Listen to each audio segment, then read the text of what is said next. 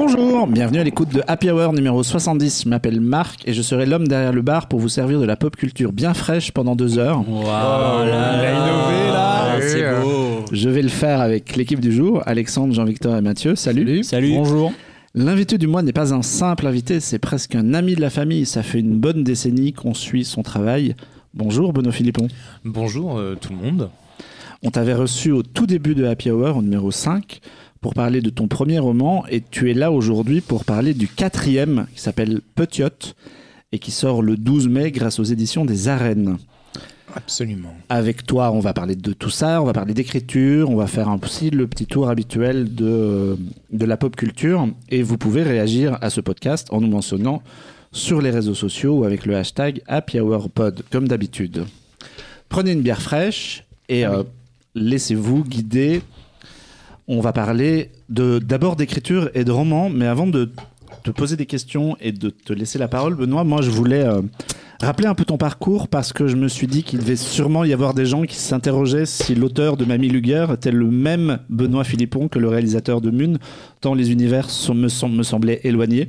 La réponse est évidemment oui. Tu es l'auteur et le réalisateur de Lullaby avec Clémence Poésie, le co-réalisateur du film d'animation Mune avec Alexandre Boyan, et tu es aussi l'auteur de plusieurs BD. Et je veux en, passe, en, passe, oula, je veux en particulier citer à l'année prochaine parce que je crois que le tome 2 sort fin mai, Absolument. donc on n'est euh, pas très loin. Qu'est-ce que j'oublie? Dans mes activités, Ouais. euh, bah, beaucoup du scénario, euh, beaucoup du scénario d'animation, scénario euh, série, série d'animation principalement. Un peu de court métrage, effectivement. Il y a eu ce court métrage avec Glenn Keane Tu te souviens? Ouais, bien sûr. qui s'appelle euh, Neftali, euh, qu'on a fait il y a quelques années pour le pour l'Opéra de Paris euh, avec Marion Barbeau qui euh, justement en ce moment est la star du nouveau film de Cé- Cédric Clapiche. Donc je la salue euh, au passage. Et voilà, peut-être bientôt un jour une corde que j'ai pas encore utilisée, ce serait le théâtre. Ça, ça me brancherait bien. Mais sinon, en, vrai, euh, je, dans les différentes rencontres que je fais, parce que c'est vrai que ça surprend toujours de voir des univers différents, mais finalement, euh, moi je dis toujours que je raconte des histoires.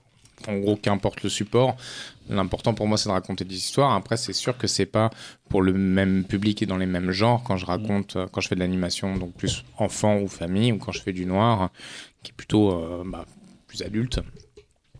Mais l'important pour moi, c'est de, ouais, c'est de, de raconter des histoires, de, de provoquer des émotions euh, qui sont bah, plus ou moins joyeuses euh, selon effectivement le, le genre que j'aborde. Et euh, justement, à, propos- à propos d'histoire, est-ce que tu peux nous dire de quoi parle Petiot? Est-ce que tu peux le pitcher? Euh, bah ouais, avec plaisir. Alors Petiot, c'est le, c'est effectivement c'est le quatrième euh, roman euh, que je sors aux arènes. Après, euh, c'est- le quatrième roman que je sors avec Aurélien Masson, pour, plus, pour être plus exact, puisque Cabossé c'était à la série noire et entre temps Aurélien Masson euh, a monté sa collection qui s'appelle Equinox aux arènes. Euh, donc Petiot, c'est l'histoire d'un père qui s'appelle Gus, qui est un quadragénaire, euh, qui a, qui a une sorte de loser euh, flamboyant, qui a, un vrai gros raté à, la frère Cohen. Il a vraiment raté euh, sa vie, euh, sa vie professionnelle, sa vie euh, financière, sa vie familiale. Euh, et il l'a raté parce que parce que il est parce qu'il est en tort dans un peu tout ce qu'il fait, très égoïste hein, dans sa façon d'o- d'opérer les choses. Et en fait, il a tellement tout raté qu'il vit dans un hôtel de passe à Chalon, au RSA, et que euh, du coup, la, juge des affaires familiales euh, lui retire la garde de sa fille parce qu'il peut simplement plus euh, l'héberger. Euh, et Gus, qui en plus d'être un raté est un crétin, a cette idée absolument euh, géniale de se dire, ben, pour me, venger de cette injustice, pour la réparer cette injustice, je vais euh, prendre en otage l'hôtel dans lequel je vis. Euh, ma fille avec, euh, qui s'appelle Émilie, qui est sa petite, qui a 14 ans et qui le rejette puisqu'il a vraiment foiré sa paternité, donc elle a raison de le rejeter. Euh, et je vais demander, euh, donc sa revendication aux flics, euh, c'est euh, un avion pour fuir au Venezuela, 500 000 dollars, 500 000 euros, pardon, parce que je reprends vraiment les, clichés des, des gros films américains des années 70 notamment, et reconstruire, reconstituer sa famille au Venezuela. Donc c'est un plan génialement foireux. Et, et c'est en fait c'est sous cette sous cette, cette arène un peu ridicule et très euh, très connotée, très stéréotypée. L'idée c'était de faire une sorte de de grande chronique familiale d'un d'un père qui essaye de reconnecter avec sa fille après avoir, vraiment avoir foiré sa paternité. Donc en fait le, le, le roman prend cette cette teinte de euh, de prise d'otage, parce que c'est en unité, c'est quasi unité de lieu, en tout cas c'est une unité de temps, ça se passe en moins de 24 heures, et euh, c'est un peu l'anti-Casa des Papel, c'est-à-dire que rien n'est organisé, euh, le mec il, est pas du tout professoré, il a, il il a rien prévu à part euh, prendre une Kalachnikov, il s'associe avec, avec une prostituée et, et, il y va à la fleur au fusil, et, et donc il y a cette chronique familiale d'un côté, et de l'autre, bah, il y a les otages hein, qui, qui, sont embarqués euh, dans l'aventure et qui sont, euh, entre guillemets, les victimes slash euh, collatérales de, cette histoire-là. Et chacun de ces otages, hein, je les ai écrits pour qu'ils aient chacun une personnalité forte et qui représente une caractéristique sociétale qui va être traitée dans le roman et qui va, avoir, qui va être une sorte de sous-intrigue. Et donc cette prise d'otage va avoir une influence sur la destinée de chacun d'entre eux. Et euh, on va, je vais parler de tous ces personnages parce que c'est vraiment un, bouquin de personnages. Mais euh, le premier qui, m'a frappé, c'est Georges, le tenancier de l'hôtel. On est d'accord que c'est le même Georges que dans Lullaby. Et parce que quand moi j'ai lu sa description, que je l'ai vu derrière un comptoir dans, un hôtel, j'ai instantanément pensé à Forest Whitaker. Moi, moi, je suis allé vérifier sur Google en fait, hein, et je me suis, me suis demandé si c'était pas un peu le Benoît Philippon Cinématique Universe. Euh, et eh ben c'est là où ça me fait plaisir d'être avec mes amis de Claude parce, que, parce que je pense qu'il n'y a pas grand monde qui va l'avoir repéré celui-là euh, et que je vais devoir en parler à chaque fois. Mais oui, mon, petit jeu depuis que je fais euh, des romans, c'est d'inviter euh, mes personnages d'un roman à l'autre. Donc les gens qui, ont, qui ont lu plus d'un plus roman, bah, ils se sont rendus compte qu'effectivement, il y a un côté un peu un peu Georges Lucas, hein, euh, je veux dire, assumons nos références. on, essaie de faire le même genre de crossover hein, pour avoir le même genre de succès. On n'est pas loin, pas loin du tout de Georges Lucas.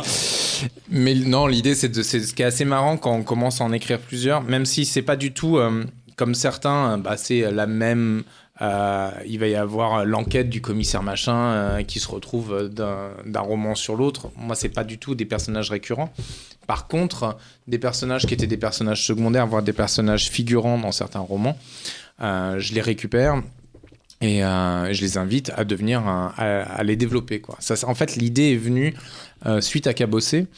Parce que ce que ne savent pas forcément les lecteurs, même si on en, parle à chaque fois, donc Mamie Luger a été un grand succès, un énorme succès librairie, mais Mamie Luger est un spin-off de Cabossé. Et en fait, Berthe apparaît dans Cabossé, elle a quatre chapitres dans le roman. Et euh, à la fin du roman, en fait, les gens avaient tellement aimé ce personnage, m'en parlaient tout le temps, et, je m'étais dit, bah, du coup, je vais développer l'histoire de ce personnage sur tout un roman.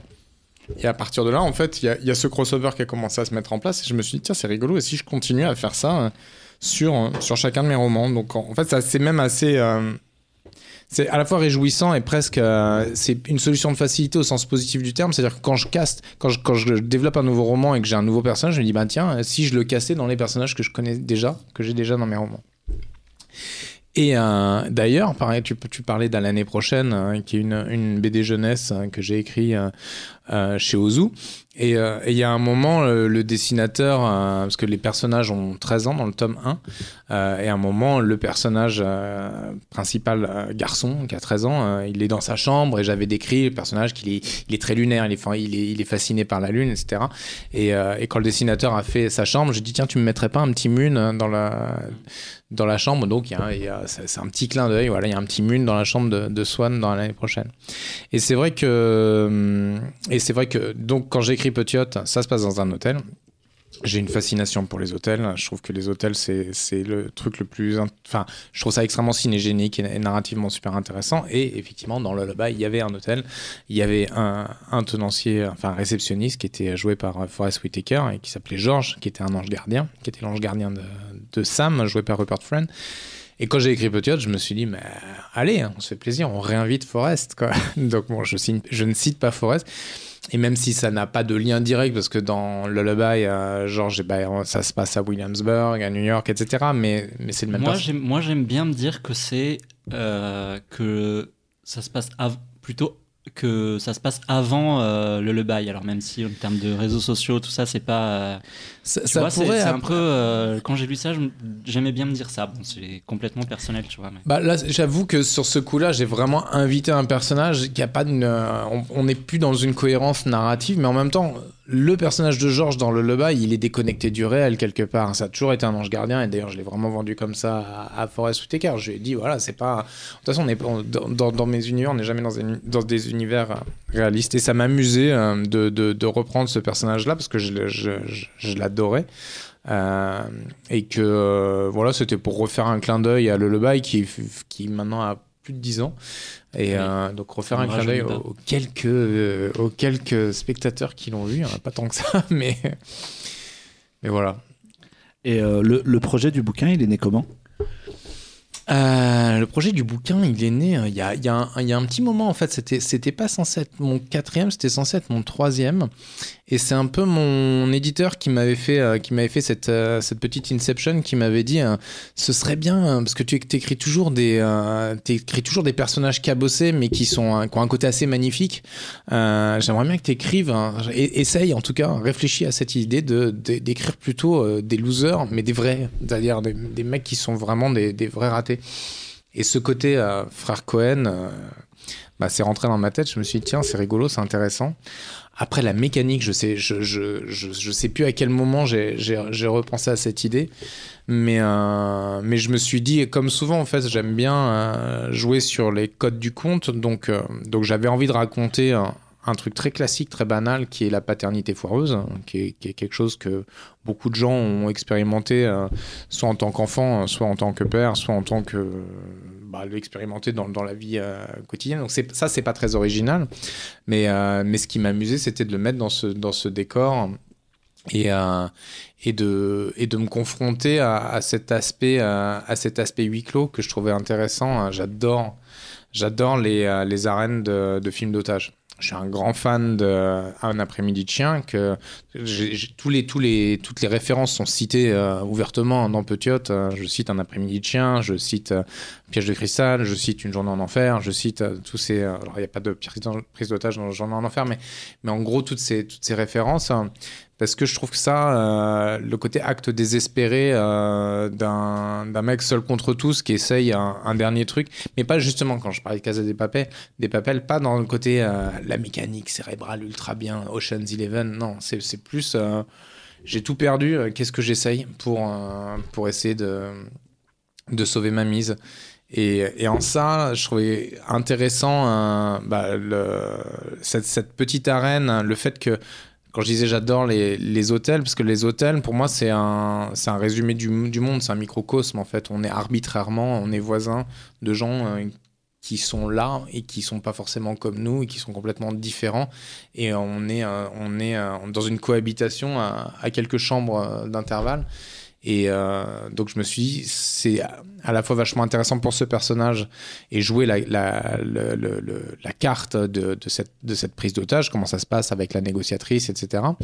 Euh, et de l'autre côté, de dire qui, qui vont être les otages pour que ça devienne, justement, que ce soit pas des figurants, que ce soit vraiment intéressant au niveau de ce que ça raconte euh, et de qui l'entraîne dans l'histoire. Un peu comme dans Mamie Luger, quand dans Mamie Luger, je dis elle a, elle a tué, euh, elle a tué cinq maris plus deux autres hommes c'est pas un spoil, hein, ça, on, le sait assez vite.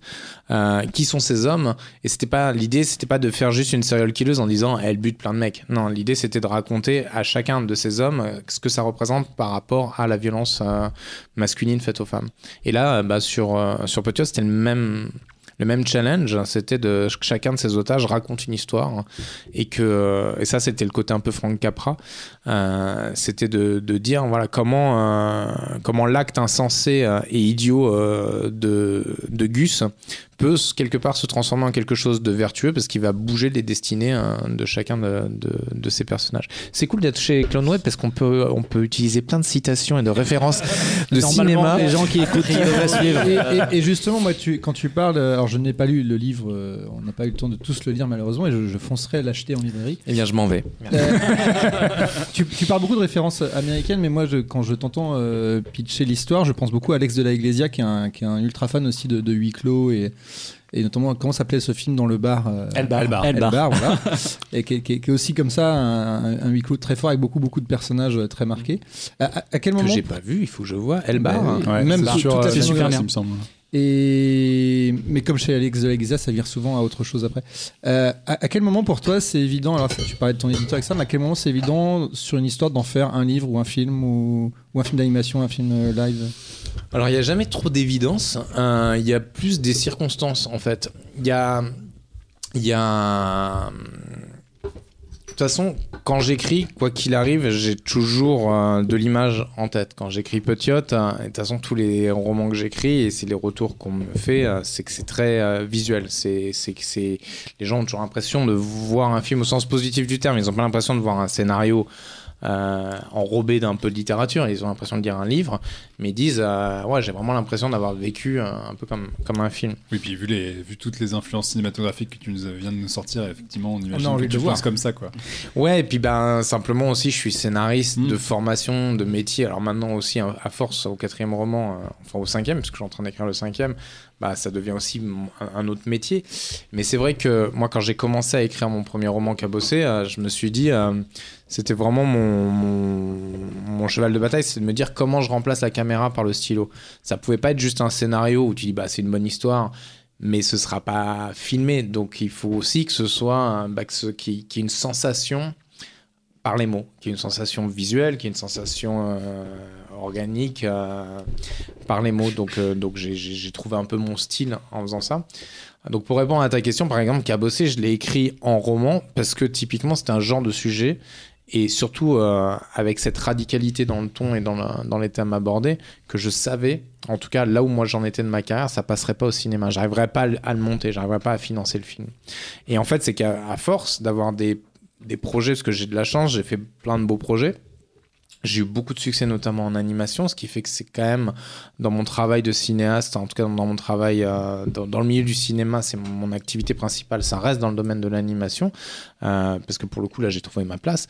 Mais dans le domaine du cinéma dit euh, live action, prise de vue réelle, j'ai une identité qui est, qui est moins plébiscitée, on va dire.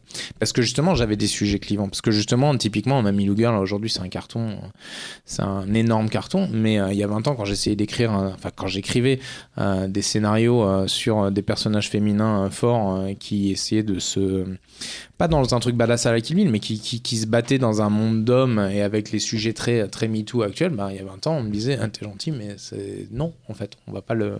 Parce que ça, ça c'était, c'était trop clivant, quoi. Donc, donc, en fait, maintenant, ce qui se passe, c'est que. Bah, je suis très heureux d'avoir une relation très fidèle avec mon éditeur qui me suit, qui m'accompagne sur chaque roman, qui m'aide à, avec qui on travaille beaucoup sur les romans, qui, qui m'accompagne beaucoup sur le texte. Donc maintenant, en gros, j'ai ce sorte de rendez-vous tous les deux ans où euh, je sais que j'ai un roman qui, qui va sortir parce que contrairement au cinéma où à chaque fois il faut ressortir son bâton de pèlerin et, euh, et repartir sur le, le, monde du financement qui est ça tout le monde même les, les, les, les, réalisateurs les plus aguerris je parle pas de Spielberg mais même euh, Fincher disait si on me donnait un, dollar pour tous les films qui ne sont pas faits que j'ai essayé de monter je serais milliardaire. Bon il est quand même il est riche quand même mais mais, euh, mais on a tous ce problème là de, de, de, de galérer pour les pour monter des projets sur les, sur les romans, j'ai pas ce souci. Ah, sauf si je prends une merde et mon éditeur me dira c'est un peu comme même une merde, donc on va pas le faire. Mais normalement, si je suis, si je suis sérieux, euh, bah, en gros, je sais que j'ai ce rendez-vous-là. Donc, euh, donc, ce qui est passionnant, c'est de me dire qu'en roman, j'ai pas de censure. Euh, enfin, parce que je suis pas non plus un, un, un, auteur radical et que je vais pas partir sur des sujets qui vont. C'est un néo-nazi, il est super sympa. Mais je traite des néo-nazis. pas super sympa. Mais pourquoi pas, à la limite, il y aurait un truc à faire, euh, il y aurait un truc à faire avec ça, si, si ça, ça peut être géré avec intelligence. Mais euh, en tout cas, voilà. Donc, euh, et c'est vrai que, en fait, c'est aussi mon cheval de Troie. C'est-à-dire que, un peu bêtement, hein, mais mes romans, c'est l'endroit où j'ai été le plus libre dans ce que j'ai fait. Je parle, enfin, dans ce que je fais, dans ce que j'ai fait, parce que bah, ça coûte beaucoup moins cher que le cinéma, que le cinéma d'animation. J'ai pas 50 interlocuteurs, j'ai pas des studios, j'ai pas plein de gens qui vont valider, qui vont vont mettre leur petit grain de sel et qui font que, bah, que à la fois ça peut être intéressant parce que c'est collaboratif, ça c'est le côté vertueux du cinéma, et en même temps hein, c'est le, côté vicieux, c'est que derrière bah, ça, ça crée des amalgames parce que tout le monde met ça crée un peu des trucs hybrides où tout le monde met son grain de sel et au bout d'un moment, euh, ça a plus trop d'identité. quoi. Là, moi, les romans, euh, de la première euh, premier mot au dernier mot, c'est moi qui l'ai écrit, donc je peux assumer complètement la chaîne, la chaîne de fabrication quelque part. Mais est-ce que ça te manque le cinéma? Mais oui, terriblement, terriblement, terriblement. Je suis très alors. en scénario, j'écris régulièrement des scénarios. Euh, mais le plateau me manque beaucoup, hein, clairement. Parce que je me souviens quand on s'était recroisé il y a quelques années, tu m'avais dit ouais, j'ai un projet de film, enfin j'ai un projet d'adaptation pour Cabossé. Bien je sûr. Je suppose que pour euh, Mamie Luguerre, peut-être qu'il y en a eu un aussi, euh, vu le succès et tout. Donc euh, voilà, est-ce que.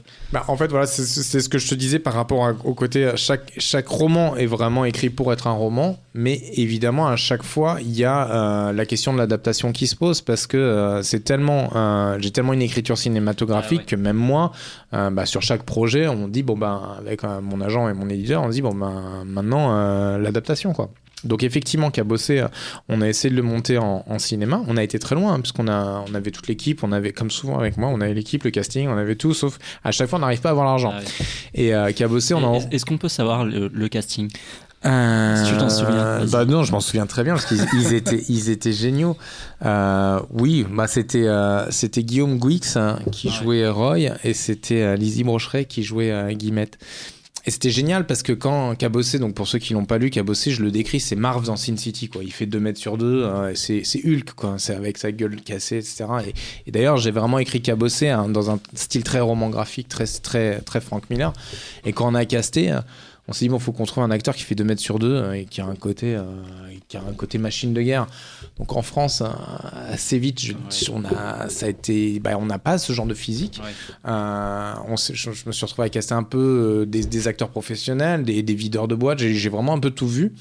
Et puis, ben, là, en fait, c'était pas que la description physique de ce personnage qui était compliqué, c'était qu'aussi j'ai des dialogues très très écrits et que bah, pour avoir cette qualité de jeu, et à un moment, je me suis dit, il faut que je change mon fusil d'épaule. C'est en ça où il y a un truc intéressant le côté adaptation. Euh, et, là, j'ai commencé à me dire, bon, en fait, on va, on va arrêter de réfléchir sur le 2 mètres sur 2, on va chercher un bon comédien. Et dans les comédiens avec qui j'avais envie de travailler depuis longtemps, il y avait Guillaume Guix, euh, qui, fait, qui est plus petit que moi, hein, euh, qui, qui, qui, il, est, il est solide, il est, il est costaud, mais il ne fait pas 2 mètres sur 2 puis d'un coup, j'ai repensé à Tom Hardy euh, dans Bronson. Tom Hardy, je crois qu'il fait 1m75. Et, euh, et je me suis dit, ben voilà, on va tricher. Et là, on les a. Après, j'avais, j'ai rencontré Lizzie par, par ma, directrice de cast et, euh, et les deux, on leur, j'ai, quatre scènes, euh, non, j'ai deux scènes où j'ai quatre prises sur chaque scène où ils font euh, deux scènes du film et c'était magique, quoi. Franchement, on aurait fait un sublime film. Et, et on a, on a été voir les portails de, de, financement et tous ils nous ont dit, on voit exactement ce que vous voulez faire, c'est super, mais c'est trop risqué, on vous suit pas, quoi. On n'a pas levé un copec. Et pourtant, Guillaume Guix, on le trouve formidable. Mais voilà, après, tu vois, c'est toujours l'ironie de, bah, il n'a pas fait euh, un énorme succès dernièrement qui fait que, bon, c'est l'éternelle dynamique de, euh, de cinéma. Donc pour l'instant, Cabossé, il est entre parenthèses. Mamie Lou là, moi, je viens de signer pour le développement d'une mini-série. Donc euh, j'aimerais en faire un 6x52 que tu réaliseras toi-même du coup. Alors bon, dans l'idéal. Pour l'instant, rien n'est dit, rien n'est fait. Euh, que j'écrirai moi. ouais. Déjà, le monter, ce serait, ce serait bien parce que c'est vrai que bon, pour le coup, le roman est vraiment un énorme succès, donc euh, ça, ça, ça, permet quand même de rassurer les gens parce que ça continue. Le roman est sorti il y a plus de trois ans, je crois, et euh, il est chroniqué tous les jours sur Insta. Ça, ça, ça, au niveau des ventes, c'est relativement stable. C'est, c'est vraiment, c'est devenu un, un, roman de, de, de, longue haleine, quoi, dans le sens positif du terme. Donc, on est en train d'essayer de faire financer ça. Joueuse, on parlait de ce, ce, dont on ne pouvait pas parler. Joueuse, si tout va bien, j'espère avoir. Enfin, j'ai une bonne nouvelle. Je sais que j'ai une comédienne très euh, de belle envergure internationale qui a adoré et qui veut le faire. Euh, j'ai pas encore son engagement officiel, euh, son commitment avec, avec son. Mais voilà, on discute. Et euh, Petiot, on est en train de commencer à, l'envoyer à des producteurs et à des réalisateurs. Voilà, donc ce ne sera pas forcément moi qui réaliserai. Donc Mais est-ce que du coup, finalement, d'un côté, tu as eu l'impression que d'être devenu auteur, ça t'a ouvert des portes en tant que cinéaste?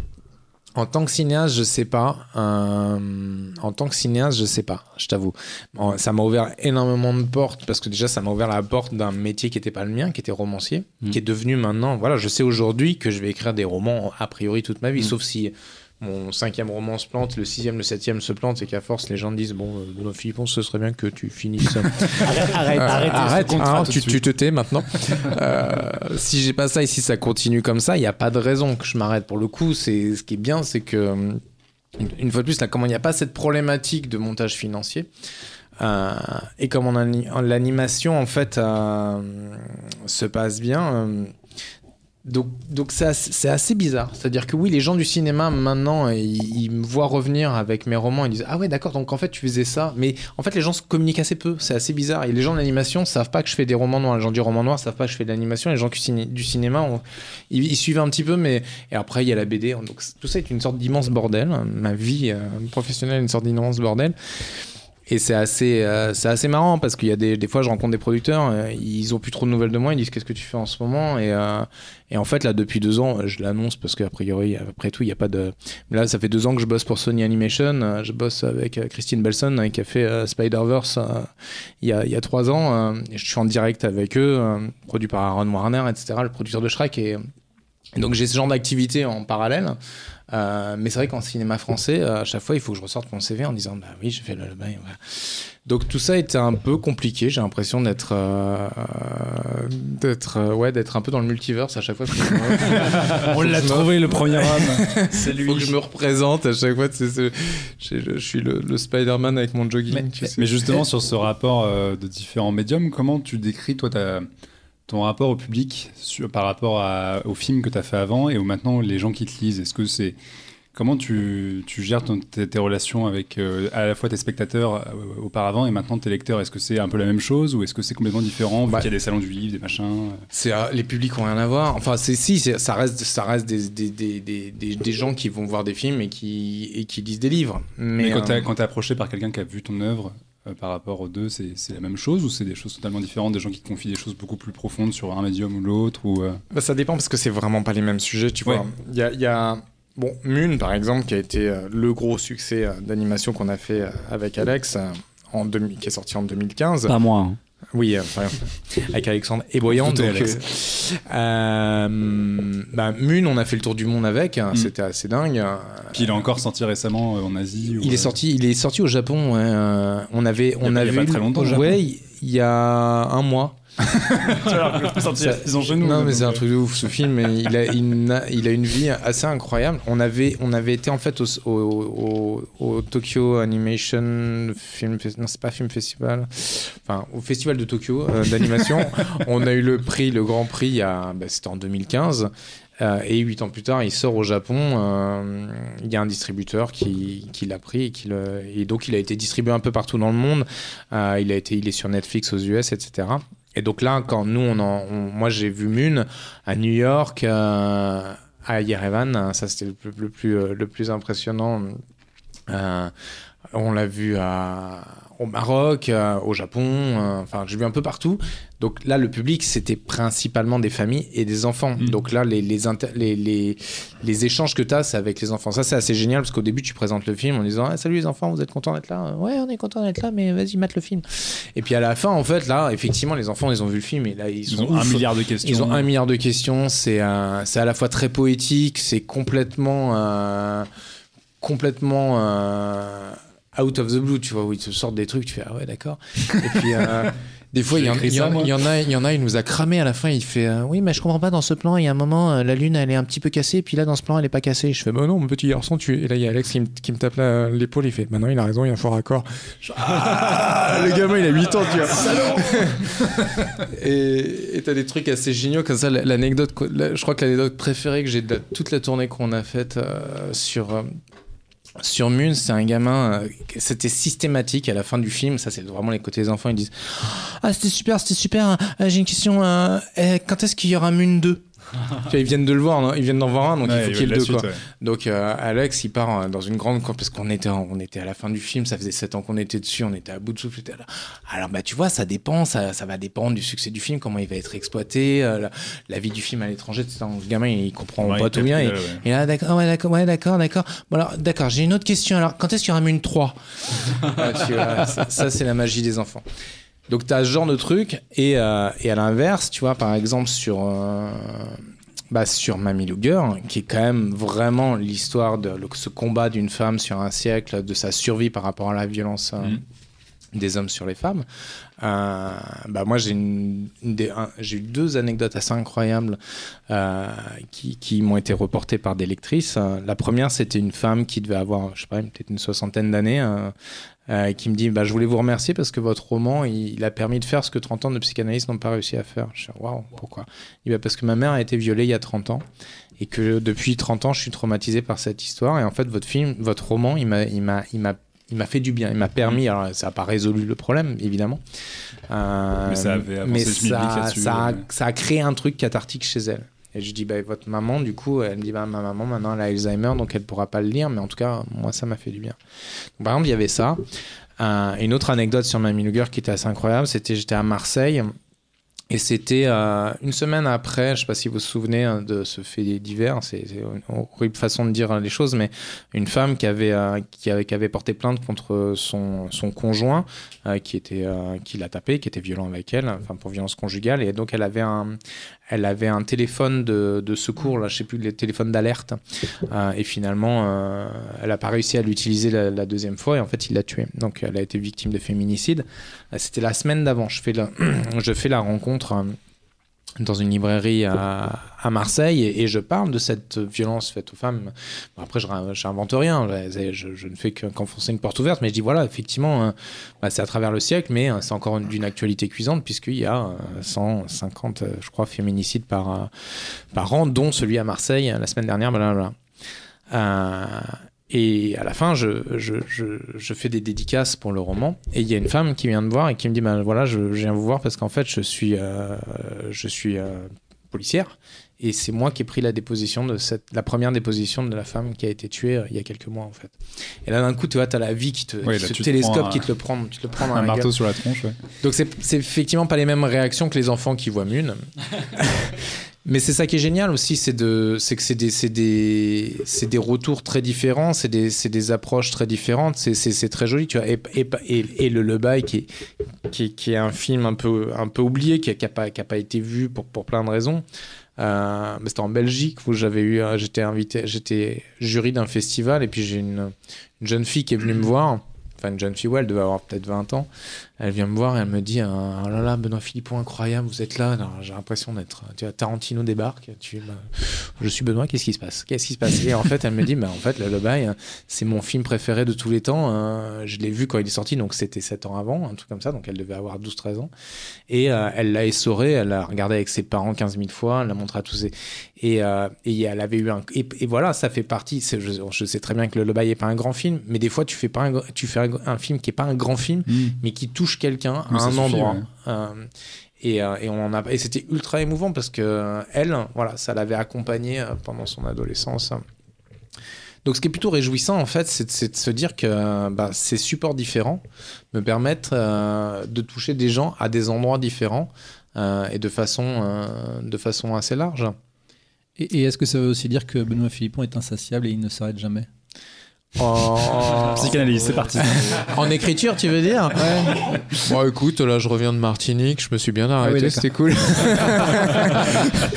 Tout va bien. Non, non, je suis pas. On, on a l'impression comme ça, mais en fait, c'est- c'est juste que c'est mon activité principale. En fait, j'ai pas d'autre boulot, donc, euh, donc je bosse mes 8-10 heures par jour et. euh, et, effectivement, après, par exemple, là, il m'arrive de refuser des projets parce que j'ai pas le, temps nécessaire de d'écrire sur, sur tous ces projets. Mais euh, finalement, c'est pas si énorme. hein, si tu regardes l'un dans l'autre, euh, du haut de mes bientôt 46 ans, des fois, je regarde, je fais, bon, j'ai pas l'impression d'avoir fait grand chose, tu vois. Donc, euh, Mais euh, du coup, pour revenir un peu à, Potu- à euh, comment est-ce que toi tu écris un roman? C'est-à-dire, c'est un peu.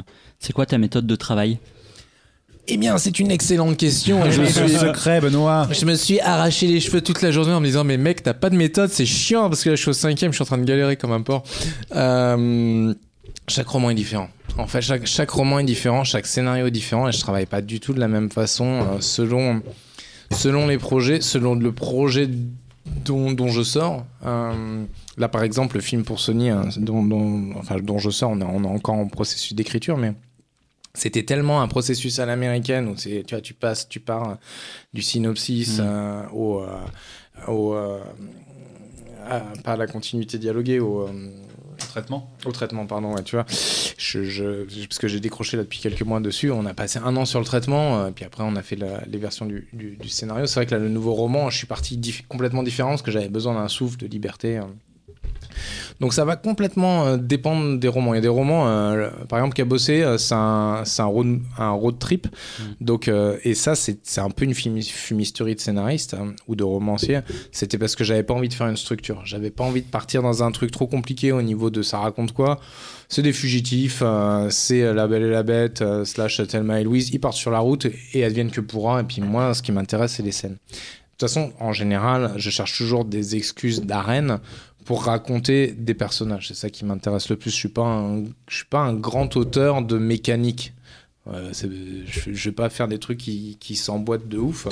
Par contre, ma force, c'est de dessiner des personnages hein, qui ont des grosses personnalités et de les mettre dans des situations euh, qui sont euh, qui sont improbables et qui sont qui sont électriques et, et chimiques. Par exemple, sur Petiot, donc j'avais ma trame de ce personnage qui allait prendre cet hôtel en otage.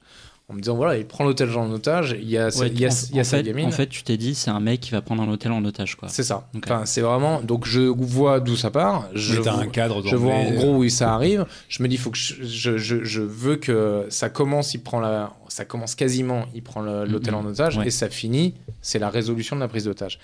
Et il y a la gamine dedans. Donc moi, j'ai j'ai mon histoire principale qui est cette histoire de, de famille.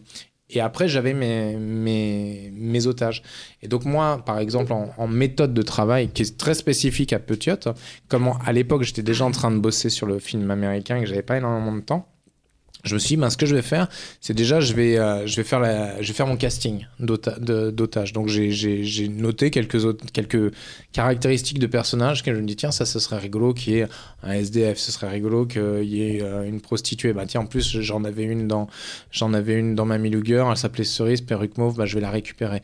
Euh, le tenancier de l'hôtel, euh, bah, tiens, ça pourrait être rigolo de, de convier Georges de, de, de Lullaby. Après, je me suis dit, euh, bon, comme c'est un hôtel de laissé pour compte, euh, j'ai envie de traiter des migrants, donc je vais, je vais mettre une migrante.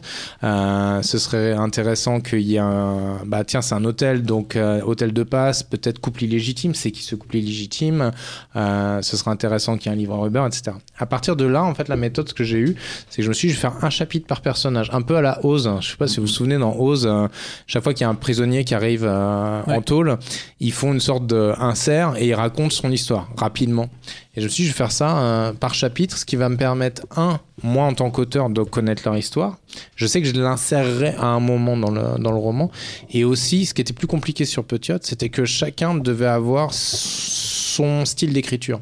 Parce qu'il est évident que j'écris pas un- l'histoire d'une migrante comme j'écris l'histoire de le SDF, c'est Boudu, c'est Michel Simon euh, dans Boudu sauver des eaux, où je sais que je retrouve la gouaille de Mamie Luger. Donc la plume allait changer.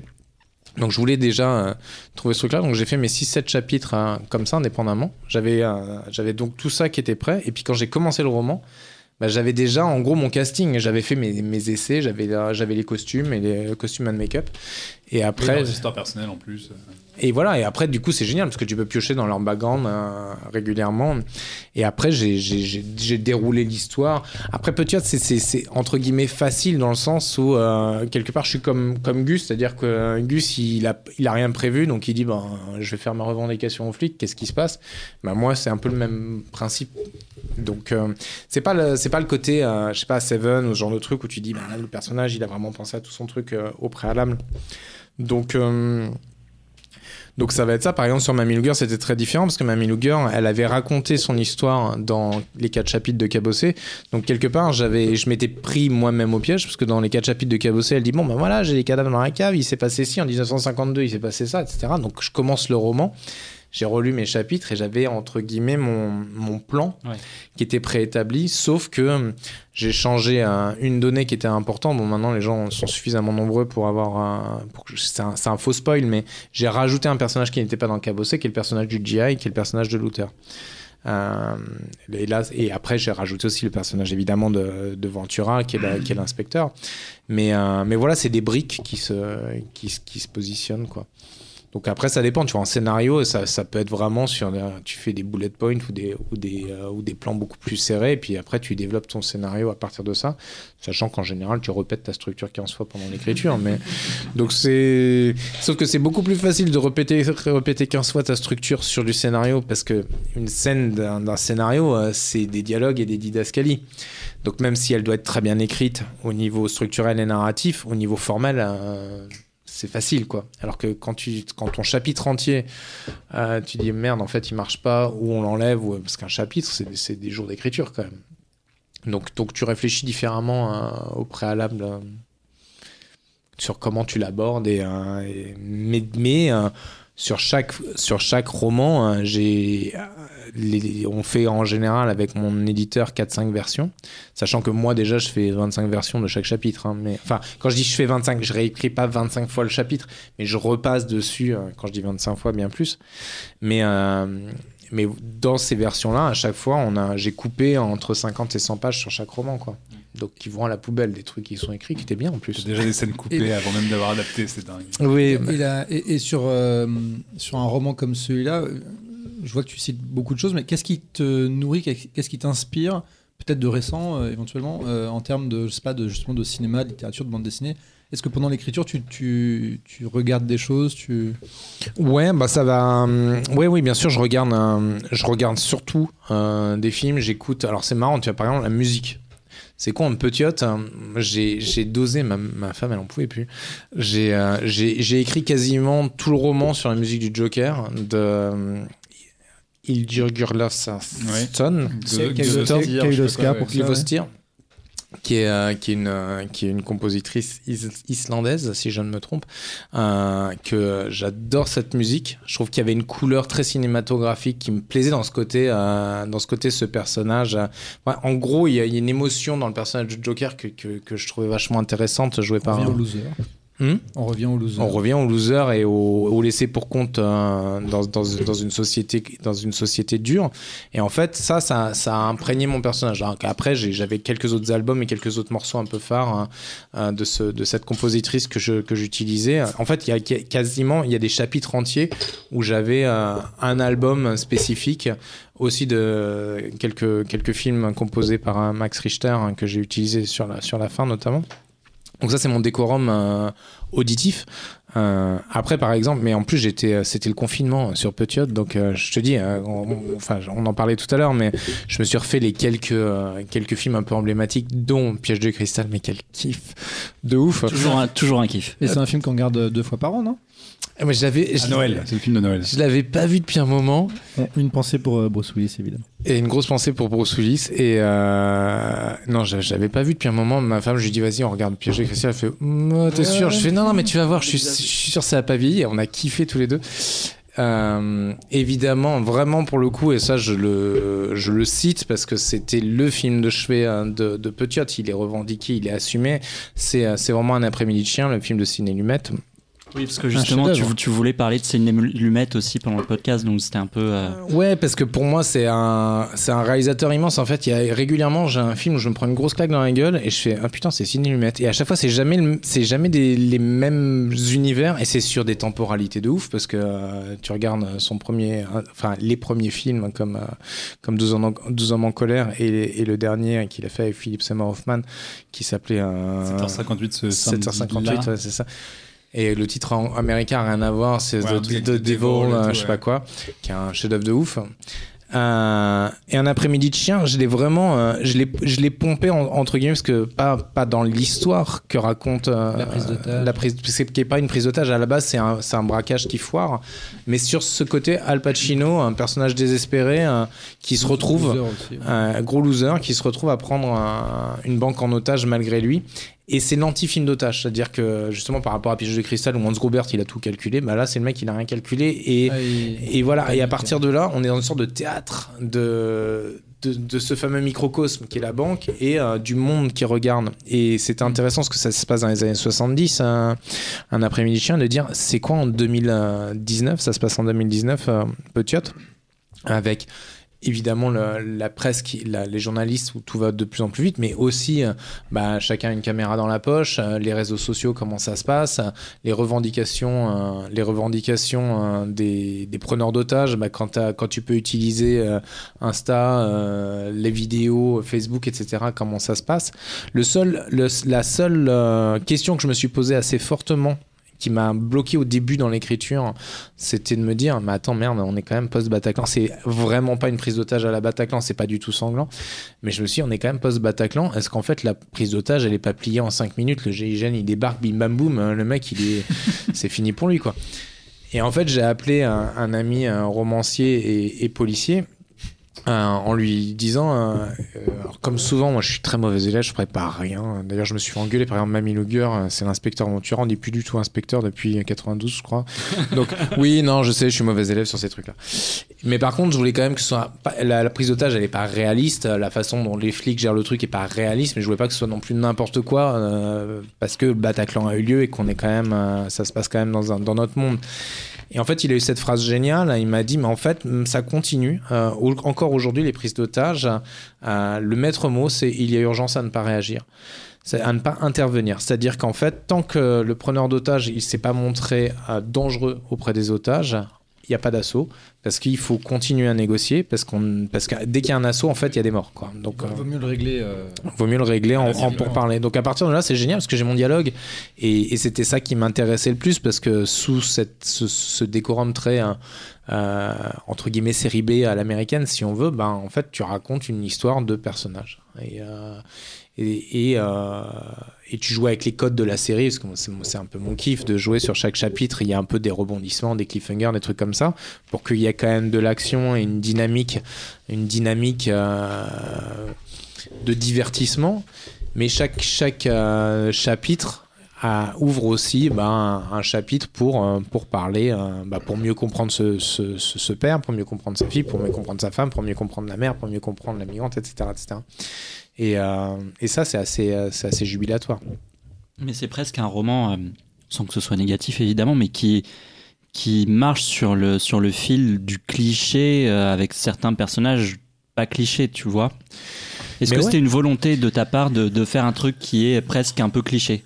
Mais complètement, parce que c'est ce que je fais dans tout ce que je fais en fait. Tous mes personnages, tous mes, tous mes personnages sont toujours extrêmement caractérisés. C'est-à-dire, je, je, frôle toujours, euh, le, je joue avec du stéréotype. Pour moi, je, je, dis toujours, je fais dans, c'est du conte moderne, c'est du conte urbain. Euh, donc je, je, surcaractérise, je, surligne les, les traits pour à partir de là tendre dé- déjà vers un vers des personnages très identifiés qui soient pas euh, parce que souvent euh, enfin je trouve des fois tu as des problèmes quand tu regardes un film une série un, un bouquin euh, les personnages il il y a tellement pas une grosse euh, couleur entre les deux personnages que finalement tu finis par les confondre il n'y a pas d'identité. Moi j'aime bien qu'il y ait des identités fortes. Et jouer avec ce code un peu bah, du, de la pop ou voire du pulp euh, pour derrière amener euh, ce que je pense être ma force, c'est la sincérité en fait, la sincérité des émotions. C'est-à-dire que j'ai beau aller très très loin dans la caractérisation, derrière je ramène toujours une vraie vérité de euh, ce que ressentent ces personnages et de leur combat intime. Et en fait, c'est ce c'est ce mélange-là qui, je pense, a beaucoup plu hein, dans la littérature, que j'ai pas réussi à imposer au cinéma, euh, mais que j'ai réussi à imposer en littérature parce que bah, Mamie Luger, je veux dire, 102 ans avec sa carabine et sa pelle, son Luger euh, qui désingue des qui désingue les maris dès que ça se passe mal. On est euh, plus dans le cliché, quoi. On est dans, dans du cartoon. Sauf que derrière, en fait, euh, j'en profite pour vraiment raconter, mais de façon très sérieuse, euh, essayer d'exprimer, en tout cas de façon très sérieuse, ce que c'est que cette violence faite aux femmes. euh, de... Enfin, genre, je, je dis pas que je, je- j'ai trouvé euh, la formule que personne n'avait trouvée, mais en tout cas, je l'aborde et je l'aborde de façon sérieuse. Et ça, ça, a beaucoup touché euh, les lectrices, les lecteurs aussi, mais les lectrices, parce qu'en fait, du coup, cette navigation euh, fait que ouais, pour moi, un peu comme le conte. C'est-à-dire que l'idée, c'est- c'est c'est d'a- d'aller vers quelque chose, euh, quelque chose un peu universel. Mais comme les frères Cohen, tu, vois, tu regardes les, frères Cohen, comment ils caractérisent leurs personnages. Tu as Big Lebowski euh, dans la comédie, hein, tu peux pas faire plus outrancier. Et, euh, et Big Lebowski, qui reste outrancier euh, tout du long, même s'ils sont super attachants. Mais si tu rajoutes encore tu peux ra- rajouter de l'émotion et les rendre vraiment, euh, euh, encore plus attendrissants. Bah, c'est ce que c'est j'essaye de faire dans, dans ce que j'écris. Donc oui, c'est complètement assumé pour le coup. On va avancer un petit peu dans ce podcast parce que l'heure tourne, mine de rien. Euh, ce qu'on n'a pas dit, Alexandre, c'est que euh, on l'a lu, nous, le bouquin. Oui, bien sûr. Et Et, on on, a a Sachant adoré. qu'Alexandre a lu deux bouquins dans sa vie et c'est les tiens. Il y a, il y a à peu près un roman tous les 4 ans. Ça. Euh, on l'a lu tous les deux, enfin moi pas jusqu'au bout encore, mais c'est en train de... J'avance. C'est une je- fin de podcast. Je cherche, du, je cherche du temps libre, s'il vous plaît. Euh, et on l'a trouvé vachement Mec, C'est bien. vachement bien, c'est- comme, comme tu le disais, c'est pour ça que je t'ai pas posé la question, mais c'est vrai que c'est un L'écriture est très, cinéma- très cinématographique. très cinématographique, euh, un peu fleuri, avec un côté euh, des phrases courtes. Moi j'aime bien les, phrases courtes des chapitres qui vont vite. euh, C'est vrai du que t'as- rythme, t'as t'as un langage assez fleuri euh, pour tes romans. euh. Oui, toujours. Euh, bah ouais, c'est ça qui est rigolo. Moi, je. Bah. Encore plus sur Cabossé, quand j'ai écrit Cabossé, je me suis dit, euh, de toute façon, cherche pas à faire du Victor Hugo, tu sauras pas le faire, tu feras pas illusion. Donc, euh, écris, euh, écris comme tu dialogues. Parce que moi, j'ai une, façon de dialoguer qui, qui est ma marque de fabrique. Moi, j'ai grandi avec, euh, entre Bertrand Blier et Tarantino, en gros, euh, en cinéma. Et donc j'ai commencé à écrire mes dialogues comme ça. Donc mes romans, bah, tu retrouves, euh, tu retrouves cette, cette, cette verve-là, en essayant quand même de faire de la littérature, en essayant quand même d'avoir une forme qui euh, littérairement euh, sonne bien. D'ailleurs, je, je, relis mes chapitres à voix haute euh, tout le temps. Donc ça, c'est un festival à la maison. Mais, euh, mais oui, par contre, hein, le, principe d'écriture, c'est vraiment un principe d'écriture scénaristique où bah, chaque chapitre, c'est comme dans une série. quoi. C'est l'idée, c'est de, laisser le spectateur, le lecteur, la lectrice en, en haleine pour qu'elle attaque le chapitre suivant. Et le chapitre suivant n'est pas celui que tu comptais, euh, Mm. que, tu, Oui. que tu espérais. Et je confirme. J'ai eu quelques nuits euh, courtes. euh, ah en merde, disant, qu'est-ce putain, il faut que je continue. Et en fait, le chapitre suivant, bah, c'était pas la suite. Donc, du coup, euh, Tout ça pour dire que euh, on a vachement bah, aimé. ouais, c'est et bien. que les gens, qui- on le recommande aux gens qui nous écoutent. Ça sort, ça sort, ça sort le 12 mai. Et je crois que tu fais une petite tournée de librairies, villes françaises. On mettra les dates quand, quand on les aura. Mais euh, tu vas te Oh. balader un peu en France pour le présenter? Je me balade un peu partout en France. Je commence d'ailleurs par la Belgique la semaine prochaine. Euh, je fais quelques salons, festivals, beaucoup de librairies. Euh, moi- Moi-même, je ne sais plus où parce que j'ai accepté beaucoup de choses. Hein, j'ai décidé de ne pas avoir de vie pendant le mois de, de mai-juin pour accompagner, euh, pour accompagner le, le roman et, euh, et effectivement qui est, qui, qui, qui, est, qui est pas mal attendu, euh, notamment suite au succès de, de Luger et puis la, la ressortie de Cabossé en poche et puis la sortie de deux joueuses en poche aussi. Donc ça va être assez excitant. Et on, on mettra les dates dans, dans, dans l'article de, de CloneWeb quand, quand on les aura. Avant d'ouvrir un long chapitre consacré aux séries, Oula. On va faire une petite pause musicale avec toi, puisque je vais raconter ta vie, Mathieu, Mathieu. mais euh, Bien sûr. Bah, raconte ma vie, vas-y. euh, tu, tu rejoins un Né cercle. en 1900. Tu re- exactement, tu rejoins le- un cercle majoritaire autour de cette table, les quarantenaires. C'est ton anniversaire, et pour ton anniversaire, tu t'es offert un concert de Franz Ferdinand. Tout à fait. Je me suis auto-offert un, un Voilà, cadeau. et un petit plaisir, et tu t'es dit que c'était l'occasion de parler de leur dernière sortie qui était un best-of. Alors, tout à fait, puisque euh, on n'est plus très jeune, donc on- maintenant on va avoir des groupes en concert Il y a des qui gens qui nous écoutent qui sont là, oula, qui ont plus de 20 ans, ont tous un peu en, en arrière-fond. Euh, si je vous dis Dark of Pleasure, Take Me Out, The Dark of the Matinee, Michael, This Fire, Outsiders, Ulysses, Know You Girls. C'est les chansons des que, Rolling ça- est-ce Stones. que ça te parle, Alexandre? Moi, je connais que Take Me Out et celle juste après dans l'album de dans l'album du best of que tu nous as envoyé, Mathieu. Euh, Est-ce que le reste. Benoît, euh, tu connais un tout petit peu Franz Ferdinand? Euh, non. Enfin, euh, L'Écosse. Vas-y, convainc- je- soyons honnêtes, connais, mais euh, j'ai les dû entendre un d'Écosse. peu, mais, mais voilà. Euh, Ou, euh, Ferdinand. En fait, ce qui, me, ce, qui, ce qui fait de moi quelqu'un de, de plus si jeune que ça, c'est que moi, Franz Ferdinand, je les ai découverts, euh, en, enfin, je les ai vus sur scène pour la première fois en 2004 Euh, l'époque Il y a je- 18 ans, donc. Ah là là là 18 là. ans, tout à fait. L'époque où je me suis forgé une culture musicale, on va dire anglo-saxonne, avec les Franz Ferdinand, les Arctic Monkeys euh, et compagnie, et les Strokes. Euh, les Franz Ferdinand, c'est un groupe très classe, toujours très bien habillé, qui vient de Glasgow en Écosse et qui a égrené au fil du temps, voilà, toute une série d'albums. Et ils ont eu l'auguste idée, et c'est pour ça que j'aime bien vous en parler ce mois-ci, de sortir un best-of qui s'appelle It's to the Head qui, euh, sans grande, grande originalité, euh, reprend un paquet de leurs tubes. Euh, je ne veux pas dire que Franz Ferdinand se, détache euh, très originalement de, très originalement de, à chaque album. C'est un peu la même musique pop rock euh, très soutenue, très très classe encore une fois. Ils ont, j'en profite juste pour refaire un peu un peu leur CV. ils ont ils ont sorti un album concept avec les Sparks que l'on connaît pour ce film que vous avez tous adoré autour de cette table. Oui, Annette. Annette. Euh, C'était quoi le sentiment sur Annette là Annette, J'ai beaucoup aimé. euh, non, Jean-Victor et moi, on a vraiment. On avait envie de je se pense, on avait envie de, ouais. s'ouvrir les veines devant la séance. C'est ça, il y a les deux, euh, les deux impressions. J'ai pas encore vu, mais euh, j'ai plutôt la version de Pendre. Voilà, C'était le petit aparté. Et donc Franz Ferdinand repassait, euh, enfin a, a engagé une, une tournée européenne. Euh, Alex Capranos, et ça va vous plaire, mais Alex Capranos, c'est pas juste le chanteur des Franz Ferdinand. Qu'est-ce qu'il fait dans, dans la vie d'autres, Alex Capranos? Il faisait, il faisait des bouquins de cuisine aussi. Ah ouais? Ah, bah voilà, là, Ah, nous bah branchons sujet. c'est bon. Si vous allez, je pense, euh, sur YouTube et vous tapez Alex Si tu Capranos cuisines en du France Ferdinand, alors là tu trouves la cadence pour couper et tout ça. et, et, euh, et donc les Franz Ferdinand occupaient le Zénith la semaine dernière euh, à l'occasion d'une des premières. À l'occasion des dates de- 40 ans de Mathieu Gaillet. Exactement. Très sympa. Exactement, c'était le jour même. Euh, et voilà, et donc euh, Alex montait, remontait sur scène avec toujours un peu la même efficacité euh, sur une- un concert d'à peu près une- deux petites heures, euh, avec un groupe qui avait un peu changé. Il y a une nouvelle euh, batteuse, notamment euh, Audrey Tate, qui était assez efficace. Euh, et voilà, c'était l'occasion un peu de, de cette actualité de vous faire un peu redécouvrir le groupe qui ne s'est jamais vraiment arrêté en fait. Ouais, mais est-ce que le best-of c'est pas un peu triste Est-ce qu'un groupe qui va bien a besoin de faire des best-of Ils, ils ont, ils ont toujours un peu tourné autour du même, euh, de la- un peu du, de la- du même style de musique. Je peux pas dire qu'ils aient vraiment évolué sur quelque chose. C'est toujours très efficace. Ils ont déjà sorti des albums euh, plus concept où ils retournaient un peu le truc de manière un peu éle- électro, etc. Le best-of, c'est un peu l'option un peu de facilité. Est-ce que, ce, est-ce que fais ce une serait pas, tournée, est-ce que ce euh. serait pas l'idée de marquer la fin d'une première ère et de commencer quelque chose en Ah, Peut-être trois ans pose la question.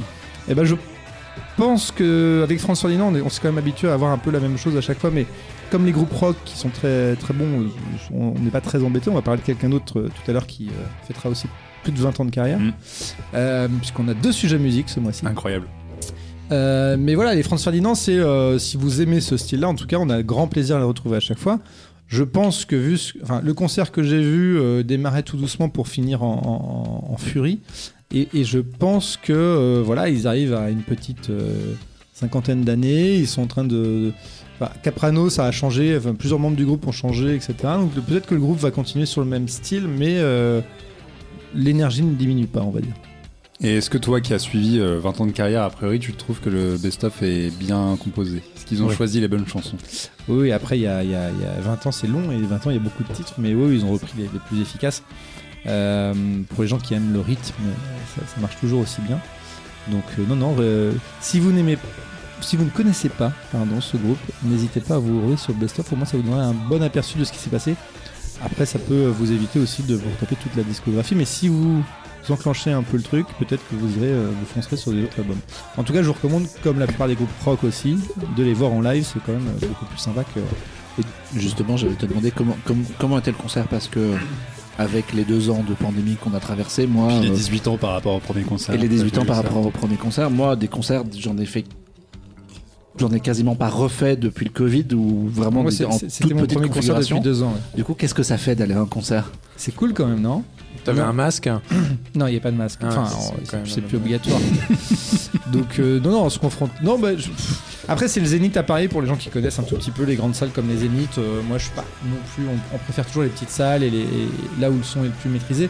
Euh, le Zénith a le talent euh, peut-être d'attirer les groupes un peu à la mode, et qui, ce qui fait que les jauges de 3 à 5 000 euh, spectateurs, ça marche assez bien. Non, non, après.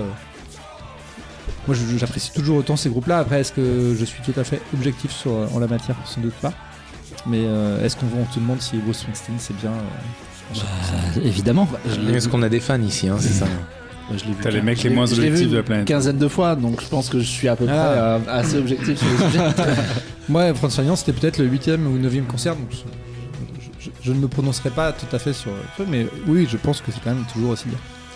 Et du coup, si tu devais retenir une chanson de ce best-of, genre ton titre préféré qui est sur, qui est sur l'album, En dehors de Take Me Out, qui est la plus Ouais, en dehors de Take Me Out, c'est trop Bah, facile. This Fire, qui, sans spoiler le truc, est la chanson de clôture du concert, est quand même assez folle. Je vous recommande par ailleurs euh, sur euh, les plateformes type Spotify, il y a un remix de. Ils ont, ils ont rejoué This Fire en plus rapide et c'est euh, d'autant plus excitant du coup. Hmm. Avec- Et si, euh, et si tu devais retenir juste un album? Parce qu'une chanson, ok, mais un album.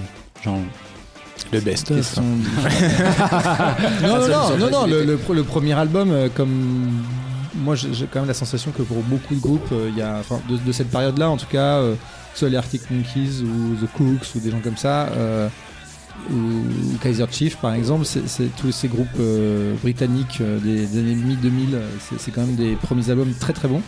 Et souvent d'ailleurs ils ont du mal à, à- à passer la seconde, donc euh, certains groupes ont- sont arrivés jusqu'à nous, d'autres ont arrêté depuis. Mais, Parce que euh, les un groupe que tu as cité, on a certains qu'on n'a pas vu depuis euh, des plombs. Kaiser- Ça prouve que les France Ferdinand, ils ont réussi à passer. Ouais, mais c'est comme les, les Fratellis, par exemple, qui est un groupe euh, du nord de, l'Angleterre aussi. Euh, c'est pareil, les Fratellis, leur premier album est, génial et les autres sont très bien aussi, mais beaucoup moins marquants en fait. Mhm. Il y a toute une scène britannique euh, de mi-2000 qui, est- assez fascinante à, écouter et, euh, peut-être si tu veux écrire en écoutant de la musique rock euh, anglaise, tu peux, euh, Benoît, euh, tout à fait écouter ça. Mais euh, non, non, je vous encourage à dépasser euh, Springsteen et, et autres. Et, euh, Ah, mais. euh, pourquoi faire? C'est très bien euh, Springsteen, alors bon. euh. Alex, il est sur 5 artistes et il fait sa vie avec. hein. Exactement. D'ailleurs- c'est faux, j'écoute Jack complètement vrai. et d'ailleurs, j'en profite pour dire que Mumford Sons nous manque et qu'on aimerait bien les revoir aussi un de ces quatre. À propos de. ouais, de De groupe qui a disparu. très bien. Euh, on, va, on va ouvrir une, euh, une grande page euh, série pour ce podcast, pour euh, faire dérouler un petit peu la- l'actu pop culture de, de ces dernières semaines. Et euh, en, préparant euh, l'émission, je me suis demandé ben, quel sujet aborder et de quoi j'avais en- envie de vous parler. Et j'ai découvert la série polonaise Dans les bois, qui est adaptée d'un roman d'Arlan Coben. Et je me suis dit que c'était intéressant d'en parler parce que euh, Arlan Coben a vendu les droits de ses œuvres à Netflix pour tout un tas d'adaptations. Et euh, comme on a un auteur, euh, réalisateur qui, fait, qui écrit à la fois des romans et des, des- des films ici, je vois- j'ai- Du même niveau un- Coben. hein. J'ai j'ai vu un lien. Alors, tu, justement, tu vas, tout de suite. tu, tu vas, tu vas, tu vas, tu vas un petit peu halluciner parce que j'ai un peu fouillé et j'ai cherché des chiffres.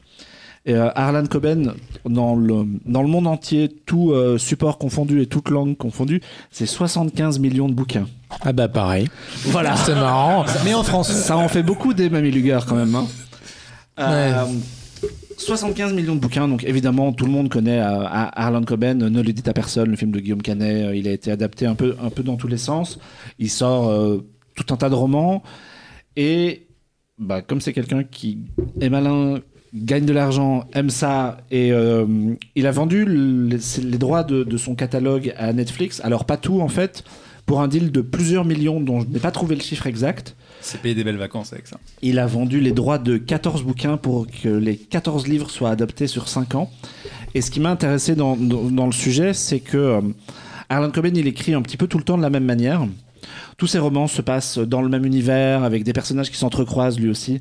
Euh, toutes ses aventures sont à peu près à New York ou dans le New Jersey, avec euh, des détectives qui reviennent tout le temps. euh, et à l'inverse, quand il a vendu les droits à Netflix, Netflix a fait OK, mais nous, on va filer ça à différents pays qui vont produire différentes séries et ça va donner des projets qui n'ont pas de rapport entre eux. Et c'est ça qui m'a vachement intéressé, c'était de voir que à, à l'heure des, euh, univers, euh, des, grosses franchises à la, Marvel où tout est interconnecté et où tout se ressemble, eux, ils ont vraiment cherché à, éclater le modèle et on se retrouve avec euh, des, séries qui n'ont pas de rapport. Alors, je parle de Dans les Bois, qui est une série qui a été tournée en Pologne, en polonais.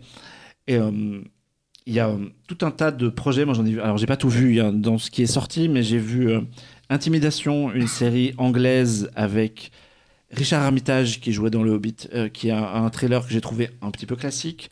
On, a, on en a un petit peu parlé hors micro avec Ma- Mathieu, mais il, y a une il existe une série française qui s'appelle Disparu à jamais Bouh, c'est pas bien. avec Très mauvais. avec Guillaume Wix. Tout se recoupe. Et Il, fait, Marélier. il fait ce qu'il peut. hein. Franchement, Il fait ce c'est qu'il peut. c'est le meilleur. Mais pas, le problème, c'est pas lui dans la série. Le problème, c'est la construction et, et l'écriture qui, qui sont un peu la ramasse. Guillaume, on t'aime. Il y a une très très bonne série espagnole. Il vient quand il veut d'ailleurs. hein. Il- C'est vrai, Ouais. absolument. Il y a une très très bonne série espagnole qui s'appelle Innocent avec un acteur qui s'appelle Mario Casas qui a joué dans El Bar d'Alex de la Iglesia. Vous voyez, tout se recoupe ce soir. Et, euh, et, et donc, dans les bois, la, la série polonaise qui elle est plus un drame qu'un thriller. Vas-y, Mathieu. Et, et du coup, moi, la question, c'est ils ont. Par contre, ils ont lancé les productions de toutes les séries en même temps. Oui, en fait, euh, Coben a, a vendu ses droits à Netflix en 2018. Ils ont gardé le secret pendant un an. Pendant un an, ils ont commencé à monter des projets à- en parallèle, en filant ça à des équipes différentes et en, disant, en leur disant Mais vous faites ce que vous voulez, chacun a quartier libre.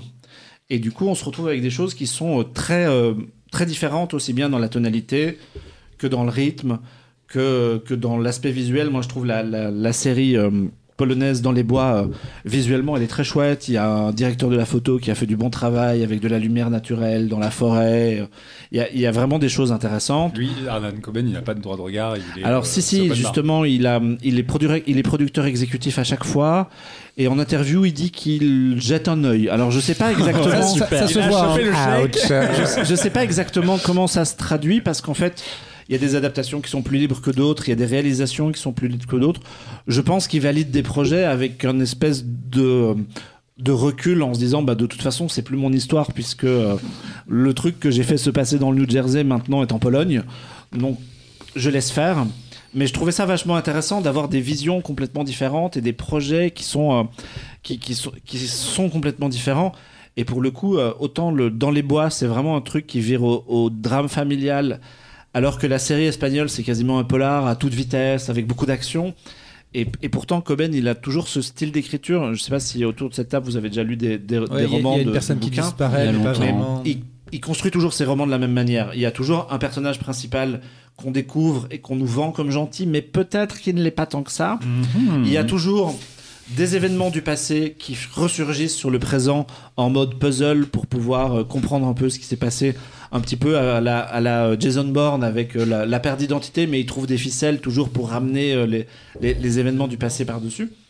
Et moi, j'ai lu quelques bouquins du, du bonhomme et c'est très plaisant à lire. hein. C'est- bien écrit et euh, c'est divertissant et ça fait complètement le taf. Mais 65 millions quand même. hein. c'est ça. Bah, à peu près. Un peu de ça- respect. Ça devrait être, ça devrait être Je précise d'emblée que j'ai détesté euh, l'adaptation française de son livre, mais que j'ai binge-watché de ça en deux jours pour essayer de comprendre. Et, et par Ouais, il y a, espèce il y a de- un de- truc, tu vois. d'envie néfaste de, de vouloir essayer d'aller jusqu'à la fin. Et malheureusement, la fin est pire que le début. Mais C'est ça le twist. Et- Mais c'est c'est ça qui est intéressant, c'est que ça donne des visions totalement différentes. Et vraiment, dans les bois, par rapport à la que- série française, ça n'a pas du tout de rapport. Est-ce que tu alors peux- les deux romans sont identiques. Est-ce que tu peux dire de quoi ça parle dans les bois? Alors, dans les bois, c'est l'histoire d'un procureur en Pologne, du coup, dans, dans l'adaptation euh, Netflix, qui euh, enquête sur la. Il, il est dépêché, en tout cas, pour la morgue, pour, euh, enquêter sur un cadavre. Et quand il soulève le drap, il reconnaît son ami d'enfance qui, a disparu depuis 20 ans et qu'il croyait mort. Donc, à partir de là, on va nous apprendre que euh, deux décennies auparavant, il était euh, dans un camp de vacances dans la forêt, une espèce de colo avec, avec tout un tas de gamins, et que quatre enfants ont disparu, deux ont été retrouvés morts, deux ont complètement disparu, et eux, on se dit, tout le monde a cru qu'ils étaient morts aussi, en fait. Et, et 20 ans plus tard, ils découvrent que il tombe sur un cadavre qui est devenu adulte et il se dit mais qu'est-ce qui s'est passé? Et donc il revit tous tous ces sujets tout son tout son passé et la série est vachement construite sur les flashbacks et met vachement l'accent sur le passé justement et le drame d'il y a 20 ans. Et finalement le présent et devient au fur et à mesure qu'on avance dans le récit quasiment secondaire dans, ce qu'il raconte. Et je parlais d'adaptation et pour le coup c'est une vraie adaptation parce que j'avais lu le bouquin et le bouquin est très euh, à l'inverse.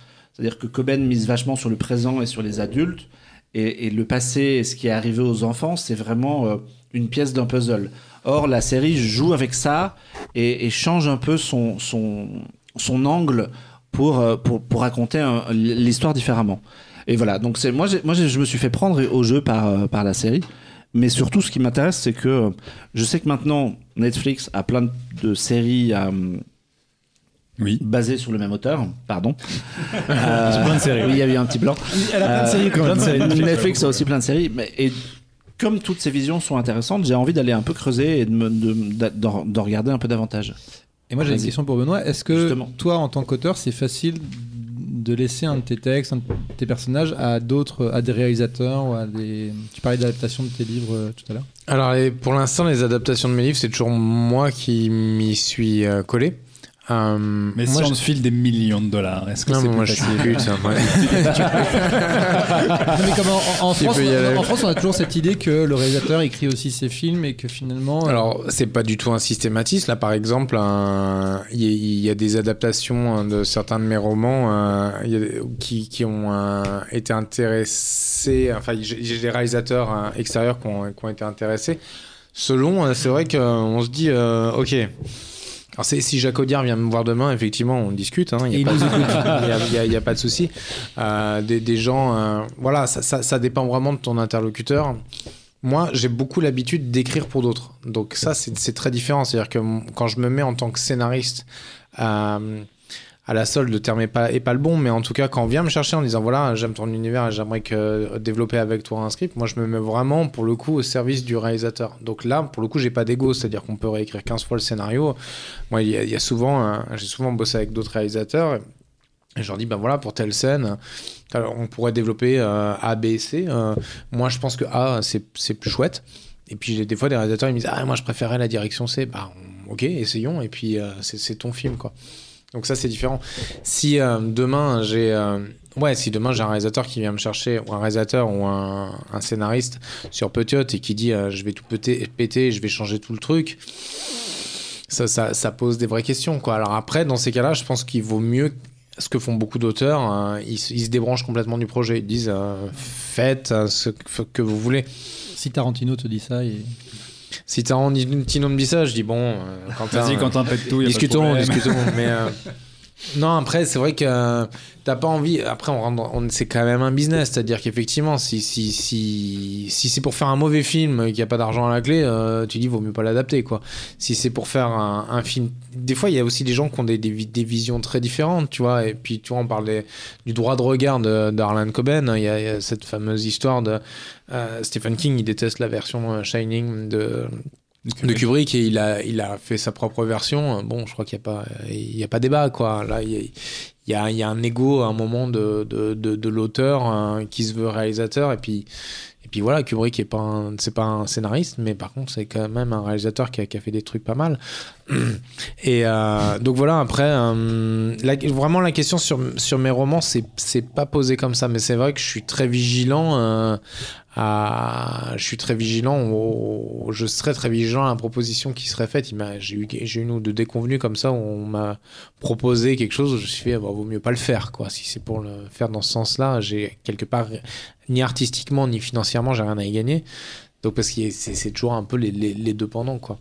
Après, bah, moi c'est plus la, c'est presque moi en tant que scénariste parce que vu comment j'écris, c'est vrai que Quand on me propose des adaptations, ça va être moi, euh, on va, on va pas m'oublier sur le scénario, c'est plus sur la mise en scène. Parce que par définition, comme j'ai fait deux longs métrages, dont un d'animation, et que bah, du coup mon premier long métrage de live, euh, il remonte trop loin et qu'il n'a pas été un succès, c'est plus à chaque fois sur cet aspect-là qu'il faut que je me. Et je, me, je me- ne me bats pas. À chaque fois, je dis, bah, j'aimerais le réaliser, évidemment, euh, mais euh, si vous avez un réalisateur plus bankable, euh, je comprends quoi. Donc c'est ce qui veut. Ce qui, ce qui... Parce que c'est pas évident, hein, des, des, des romans, enfin tous mes romans sont très euh, personnels, peut-être peut-être c'est celui qui l'est le plus. Donc, euh, ouais, laisser quelqu'un s'en emparer, euh, c'est pas toujours évident quoi. Est-ce que, est-ce que travailler avec une plateforme, ça t'intéresserait Une plateforme comme Netflix, justement, où tu disais que ben, qu'à bosser, tu avais approché des gens, ils avaient trouvé l'idée cool, mais ils n'avaient pas de thunes. Euh, est-ce que ça t'intéresserait, par exemple, ouais, d'approcher une plateforme comme Netflix ou Prime ou Oh, autre oui, chose non, non, non, mais de toute façon, c'est- déjà, c'est fini. C'est pour moi, c'est un faux débat. Il n'y a plus ce débat de, de- des plateformes. hein. La, la question, elle se pose plus à cet endroit-là. La question, elle se pose sur. évi- Évidemment, on préfère tous voir un film au cinéma. Euh, mais euh, la question, c'est moins de le voir sur quel support que de comment euh, tu le C'est produis. ouais. Parce qu'il y a des films qui vont au cinéma qui ont été produits avec 3 francs 6 sous, qui ont été filmés avec mon cul et qui n'ont aucun intérêt. Et je suis un peu véhément, mais il y a quand même un moment où tu dis arrêtez quoi. On, on produit, je, je crois, aujourd'hui 250 films en France, on en est toujours à peu près. Nouveau. Enfin, c'est-à-dire qu'il y, en a, il y a plus de 400 euh, films produits. euh, Je crois qu'on est même à 400 films. En production annuelle? Ouais. Non. Ça me paraît. ça me- 250. Je crois que c'est, et- je crois que c'est 250. Autrefois, on était déjà à l'époque, euh, la, la- fameuse, euh, le fameux rapport Gasso, on était à 150, je crois. Là, aujourd'hui, on est à 250.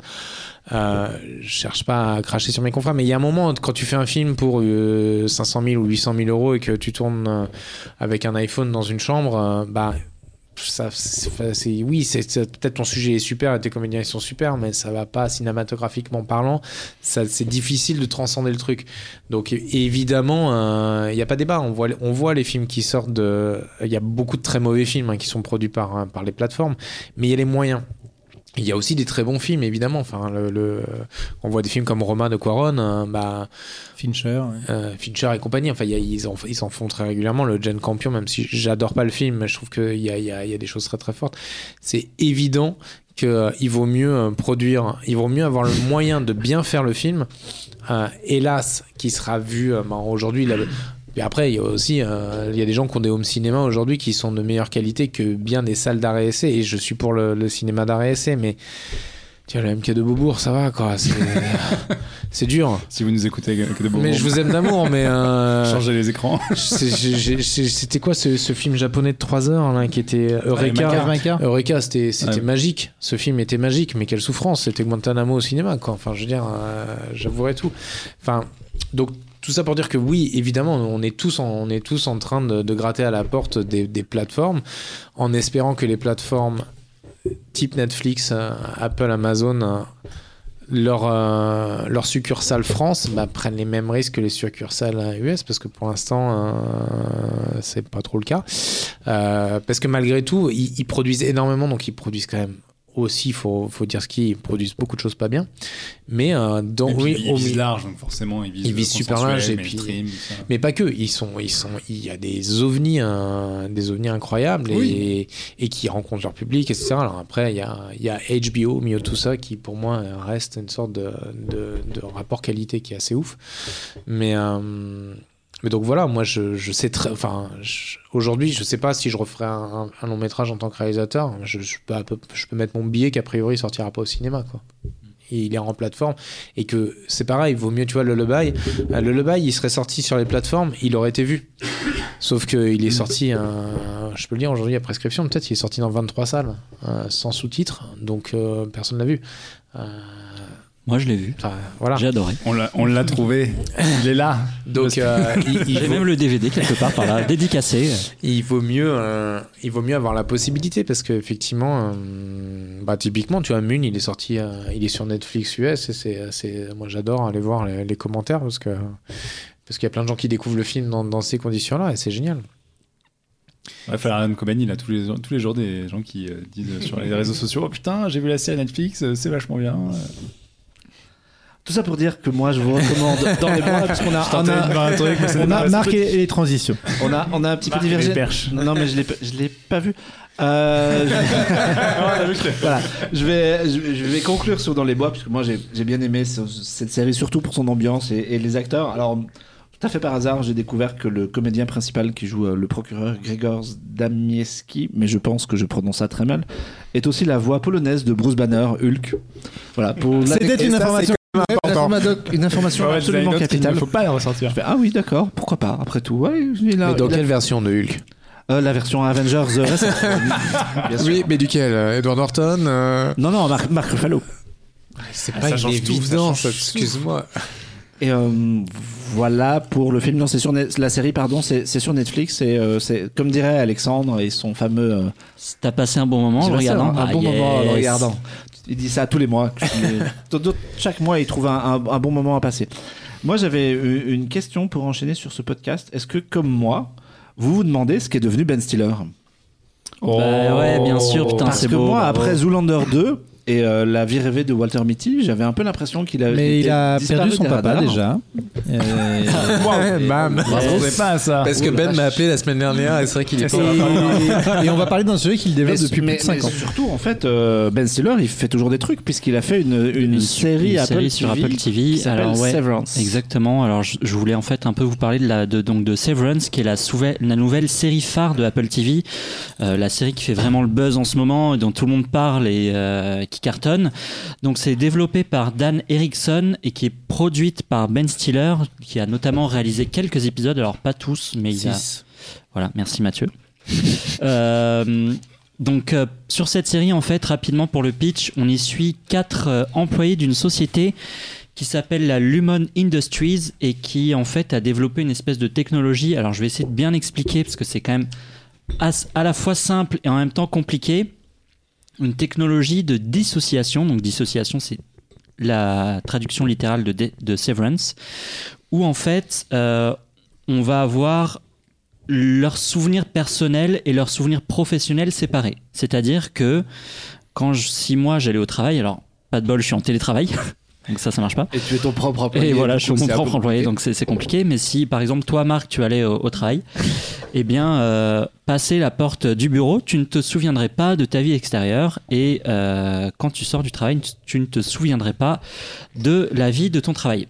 Donc, euh, C'est simple. C'est même clair. c'est c'est bien ouais, expliqué c'était clair. Ok, merci. Et donc, on ne sait pas trop euh, ce que font ces quatre employés dans ces bureaux, puisque en fait, euh, ils sont sur des espèces de vieux ordinateurs avec une vieille souris. Ils sont en train de faire défiler des chiffres et ils doivent euh, sélectionner des chiffres qui leur font peur. Et ensuite, ils, met- ils mettent leurs chiffres dans un petit dossier. Et donc l'équipe est menée par Adam Scott, euh, composé de Zach Cherry, Britt Lower et l'excellent John Turturro, qu'on voit quand même trop rarement. Et on y retrouve aussi euh, Patricia Arquette et Christopher Walken dans des rôles secondaires. Et donc bref, euh, évidemment, c'est une technologie qui a fait, un peu poser des questions, surtout euh, qu'en fait, surtout, on va suivre une nouvelle employée qui est donc jouée par Britt Lower et qui, elle, en tant qu'employée, elle n'a pas du tout envie d'être là. Elle, est, euh, elle trouve ça horrible. euh, elle n'a qu'une envie, c'est pas de rentrer chez elle, mais de plus exister en fait. Elle ne veut plus être dans cet environnement de travail. Et, euh, et à elle, veut, l'inverse, elle veut se réassocier, se elle relier veut les deux. s'émanciper. Enfin, Bah, faut, faut Elle, imaginer elle que le- regrette, elle veut relier ces deux psychés. Quoi. Ouais, le, le début de la série, sans spoiler, elle- en fait, on- du coup, cette dissociation provoque le fait qu'on se retrouve brusquement employé d'une entreprise, on ne sait pas d'où on vient, Ouais. ce qu'on est, et on doit travailler. on travaille tout le temps. En fait, sa vie, c'est sa vie, c'est ça le peut travail. choquer un peu. Quoi. Et donc, euh, elle se retrouve confrontée à sa personnalité qui est, elle, extérieure et qui, elle, veut absolument rester. Alors, on comprendra au dernier épisode pourquoi elle veut rester, donc je ne vous en dis pas plus. Et parallèlement à ça, on a donc son chef qui est Mark Scout, qui est joué par Adam Scott, qui euh, reçoit dans le monde extérieur la visite d'un ancien employé que lui évidemment reconnaît pas puisqu'il le connaît euh, en tant qu'enfin son son moi employé euh, le connaît connaît l'autre employé bref et euh, en gros Son moi professionnel le connaît, son moi personnel le connaît. voilà pas. merci heureusement que tu es intelligent et en gros euh, cet ancien collègue lui dit que c'est la merde et que quand même il devrait un petit peu enquêter sur les affaires de Lumon Industries Euh, et voilà je vais pas vous en dire plus évidemment euh, sans tout dévoiler mais euh, on en sait quand même assez peu sur les personnages principaux à part que Marc donc qui est encore Principaux. principaux pardon qui est, euh, qui est joué par Adam Scott a commencé son travail à la suite de la mort de sa femme principalement pour éviter le deuil 8 heures par jour en plus et tout ça est évidemment sur un espèce de fond de secte euh, ouais, sur un fond de secte où il y a un espèce de grand gourou, Manitou, donc on connaît pas trop, qui est complètement, on sait même pas s'il est toujours vivant, mais en tout cas qui est là et, où euh, chaque personne doit essayer de, de suivre son espèce de bible euh, de travail, quoi. Pour moi, pour moi, je, je l'ai résumé euh, sur les réseaux sociaux. Euh, sur en un The- tweet. Suivez-le, MG Cinéma. 280 caractères. The. Handmaid's Tale euh, rencontre euh, Lost et The Office, quoi. C'est un peu un truc, un objet Ouais, un étrange avec ce côté sectaire et ce côté vraiment vie de bureau. Et ce qui est toujours flippant dans ces descriptions de, de vie au travail, c'est que finalement, c'est pas si loin des fois de ce qu'on traverse, de ce qu'on vit. Non, ça fait réfléchir. Et, et, euh, et bon, moi j'avais lancé ça euh, un peu sans trop savoir ce que c'était. Et Adam Scott, c'est formidable. Et en fait, on est sur un vrai thriller d'anticipation qui commence avec un premier épisode qui est vraiment déstabilisant où on se dit mais qu'est-ce que c'est que ce truc? Je comprends rien. Est-ce que je vais rien comprendre pendant toute la saison? Est-ce que je suis complètement con? Ou est-ce que juste euh, ça va devenir euh, ça va devenir malin? Qu'en pense ton psy? Euh, ça fait un moment que je l'ai pas vu, donc euh, je ne sais pas. Et, euh, et en fait, surtout, je trouve que c'est une série qui prend son temps et qui est suffisamment intelligente pour pointer évidemment différents problèmes. Évidemment, on a le problème du capitalisme, de la startup nation, puisque euh, on Oh, va, ça va. on peut plus rien dire ici, Ça va être disruptif un peu, merde. puisque euh, voilà, quand il y a un employé euh, qui a fait des bons résultats, on va lui organiser une petite fête avec des gaufres et une petite danse. C'est belge. Donc euh, voilà, c'est En fait, on ne sait pas, mais ça se passe à Bruxelles. Et, euh, et parallèlement à ça, petit à petit, on va vraiment tomber dans presque de l'horreur et une pression qui va vraiment jamais nous lâcher jusqu'à la fin de, jusqu'à la fin de la saison. Et on s'imagine à peu près tout et n'importe quoi jusqu'au dernier épisode de la saison 1 qui vient un peu, le qui vient un peu lever le voile, euh, Mathieu, Mathieu, il manque deux, deux épisodes, sur quelques, sur quelques interrogations qu'on a, pardon. Mais surtout, en fait, je trouve que c'est euh, une série qui est superbement maîtrisée. Euh, on a des acteurs impeccables. Alors moi, je suis pas toujours un immense fan d'Adam Scott, mais là, en tant que en tant que monsieur nobody assez lambda, il, il est vraiment. je lisais un article justement qui le comparait un petit peu à, à Tom Hanks en mec sympa, mais qui est toujours un peu sympa. Là, il est vraiment pile poil dans le rôle.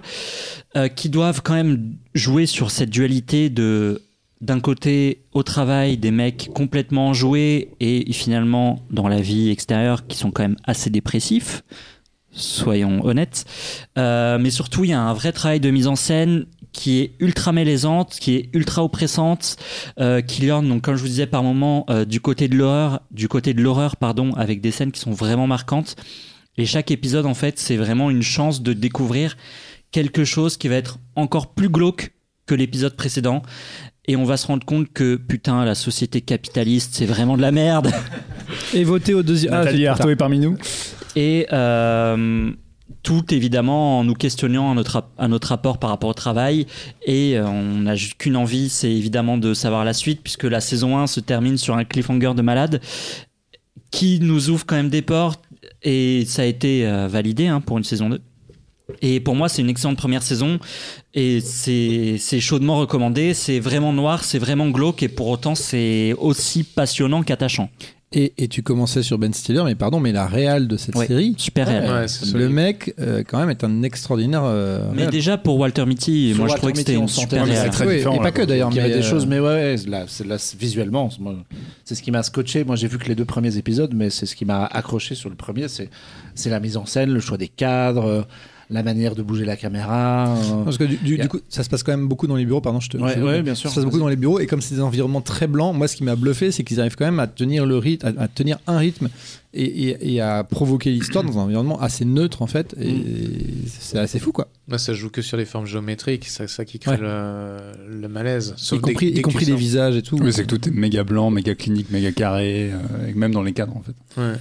Et donc vous, qu'est-ce que vous en avez pensé? Vous qui avez vu au moins quelques épisodes, euh, Benoît Moi, j'ai vu juste le premier épisode euh, hier. Bah, j'ai trouvé que euh, euh, l'ambiance est géniale. C'est-à-dire qu'effectivement, il te chope. je suis très sensible sur la forme. le premier plan est ouf. hein, c'est un top shot de elle sur une table. C'est une Mhm. femme qui se réveille sur une table. Elle est, elle est évanouie sur une table de bureau administratif de, de base, en gros. Et le dialogue, c'est, euh, c'est euh, quel est, co- comment vous appelez, qui êtes-vous Qui êtes-vous. Et ce dialogue revient, enfin, qui, qui sort par un par un Une enceinte, ouvre ouais. enceinte, Ouais, enceinte, Petite ouais, enceinte minable. Et donc en fait, ça, ça- ça crée tout de suite, une- ça crée tout de suite plein de questions. Et ça, c'est vachement intéressant parce que t'es, vraiment happé comme en tant que spectateur en disant qui est, qui est-elle, pourquoi elle se réveille sur ce bureau, pourquoi ça a l'air normal, pourquoi le mec lui parle normalement? Graphiquement, c'est, c'est cadré. hein. Tout, tout, en fait, tout ce qui se passe dans, le, dans l'enceinte du bureau, c'est que des formes géométriques. C'est, c'est kubrickien à mort. hein. C'est que de la, Mm. c'est que de la symétrie et de la géométrie.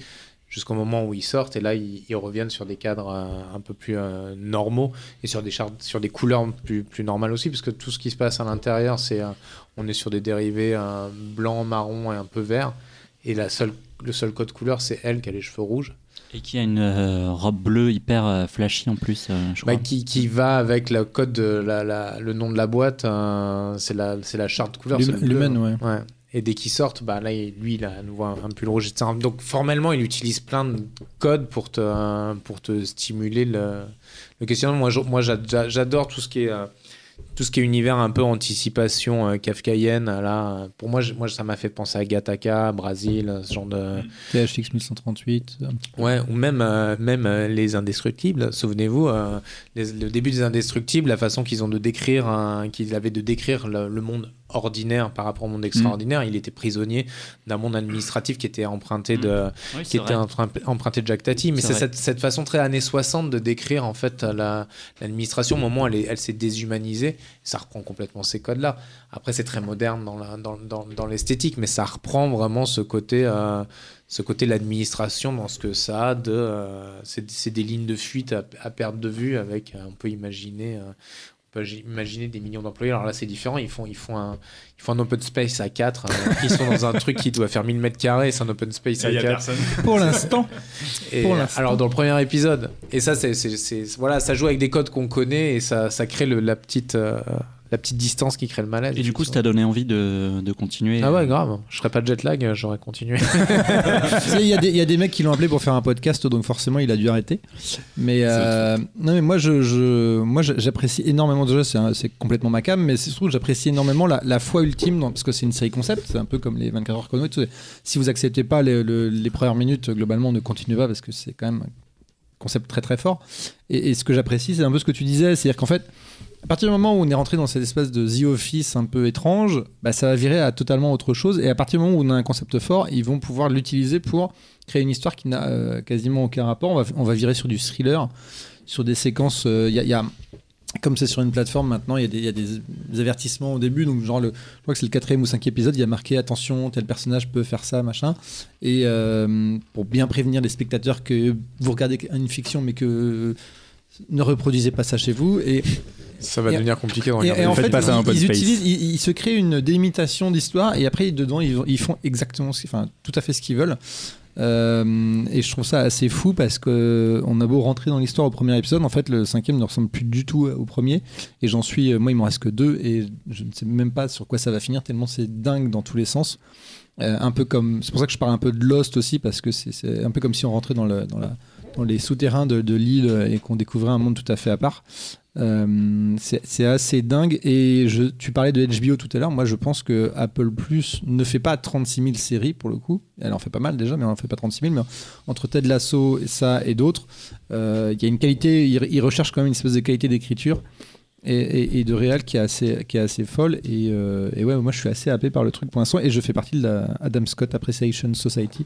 Et si vous n'avez pas, si vous aimez Adam Scott, Marty the Party Down, euh, très fort aussi. Mais Ouais, plus drôle. Sur, Il y a une secte dans la secte, c'est fou. sur- sur Apple, on peut aussi citer dans l'esprit euh, Servant, la série initiée par euh, M. Night Shyamalan, Mm. qui, a quelques, qui a quelques épisodes qui sont, qui sont assez formidables.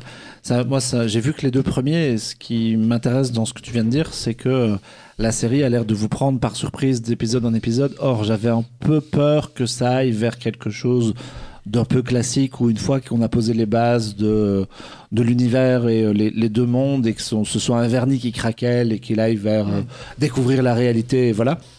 Et apparemment, c'est pas le cas, donc je suis, je suis curieux maintenant que ce podcast se termine et que j'aille euh, voir le sans, troisième. sans spoiler, un moment, dans, dans un épisode, il y a des petites chèvres. Mais Et sur- ça, c'est quand même Voilà. dingue. Il y, a il y a un ours polaire ou un.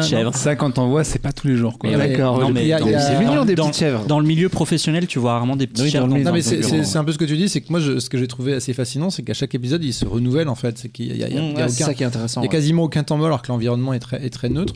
Alors on passe beaucoup de temps dans les premiers épisodes à découvrir les, les, les, les règles un peu de l'environnement, etc. Mais dès le départ, ils brisent les règles. Et, et en fait, on embarque avec les personnages sur euh, en fait, une espèce d'odyssée sur comment euh, tout ça va se transformer, etc. Tout en ne connaissant pas du tout le périmètre dans lequel ils évoluent. Et, euh, moi, par exemple, sur le, donc il y, a, il y a 9 épisodes, je crois, et donc j'en suis à la fin du septième. Et à la fin du septième, il y a déjà un gros cliffhanger, et tu fais ah ouais, en fait, là ils se sont reposés à aucun moment, ça avance quoi. Est-ce que la série, elle a été initiée par Ben Stiller ou il a été embauché non, pour, euh, elle a- euh, non, non, elle n'a pas été initiée par Ben Stiller. Alors, comme je te disais, alors, j'ai j'ai- j'ai En fait, oublié il a son reçu. nom. euh, Sachant que c'est une fait- ça- adaptation à la base. hein. C'est a- un oui. roman qui a été adapté. euh, Ça fait 5 ou 6 ans qu'il travaille dessus, mais euh, oui, ça fait, ça fait au moins 5 ans que Adam Scott a été cassé en premier, en premier rôle, etc. Et il, a- il- dit souvent dans les interviews que c'était le plus gros script qu'il ait reçu euh, euh, ever, alors qu'il a reçu genre peut-être pour les deux premiers épisodes et que c'était déjà euh, très très construit comme, comme univers. Et je crois qu'évidemment ils se sont pris le- le- le- la crise du Covid et que ça a retardé beaucoup de choses et euh, c'est pour ça qu'ils ont mis un peu de temps à le faire, mais initialement c'était quand même prévu beaucoup plus tôt. Et je rajouterais que Christopher Walken quand même est un putain d'acteur et que Oui. euh, le voir à l'écran est un plaisir de tous les jours. Puis ça faisait longtemps qu'on n'avait pas vu dans un, dans un gros truc un peu. Mais là, en plus, il y a un truc de, enfin, il y a un truc narratif très fort avec lui euh, qui, euh, qui est très moderne et très plaisant. Et le voir, le voir dans cette série-là à ce rôle-là est, est assez extraordinaire. Et toi, euh, toi qui as vu trois épisodes Euh, bah moi, je te- suis de l'avis totalement opposé. Ah, Je me disais bien. Non, mais en fait, ce qui me, ce qui me surprend, c'est le côté justement où vous, ça vous a amené de la surprise, etc. Parce que moi, passer le premier épisode où j'aime bien le concept, même si je trouve que c'est pas du tout original, le côté euh, on va parler du monde du travail, de séparer la vie professionnelle et la vie privée pour parler de l'aliénation par Ça le boulot, etc. Bah pour moi, c'est un concept qui en fait pourrait marcher super bien sur un premier, enfin, sur un épisode unique. En fait, quand j'ai vu le, pilote et les deux épisodes suivants, parce que j'en ai vu que trois, je me suis dit, tu files ça à Black Mirror en 50 minutes, il plie, il plie le truc et, et ça suffit parce que justement tout ce dont vous parlez sur la surprise, sur le mystère qui s'épaissit au fur et à mesure, sur la découverte du personnage, de ce qui se passe autour avec le avec le- l'employé qui en est sorti et qui essaie de le, pousser à se réassocier et à remettre ces deux psychés en en un seul. J'ai l'impression de tomber dans une espèce de, de mécanique de série à suspense avec des cliffhangers, et avec un mystère qui s'épaissit. Et pour l'instant, ce que j'en ai vu, euh, je trouve ça assez ennuyeux parce que je me dis, bah, euh, en fait, comme ils n'arrivent pas à juste euh, essayer de creuser ce truc-là de l'entreprise, machin, il faut tout de suite que tu partes dans la grande théorie, à, à complot, etc.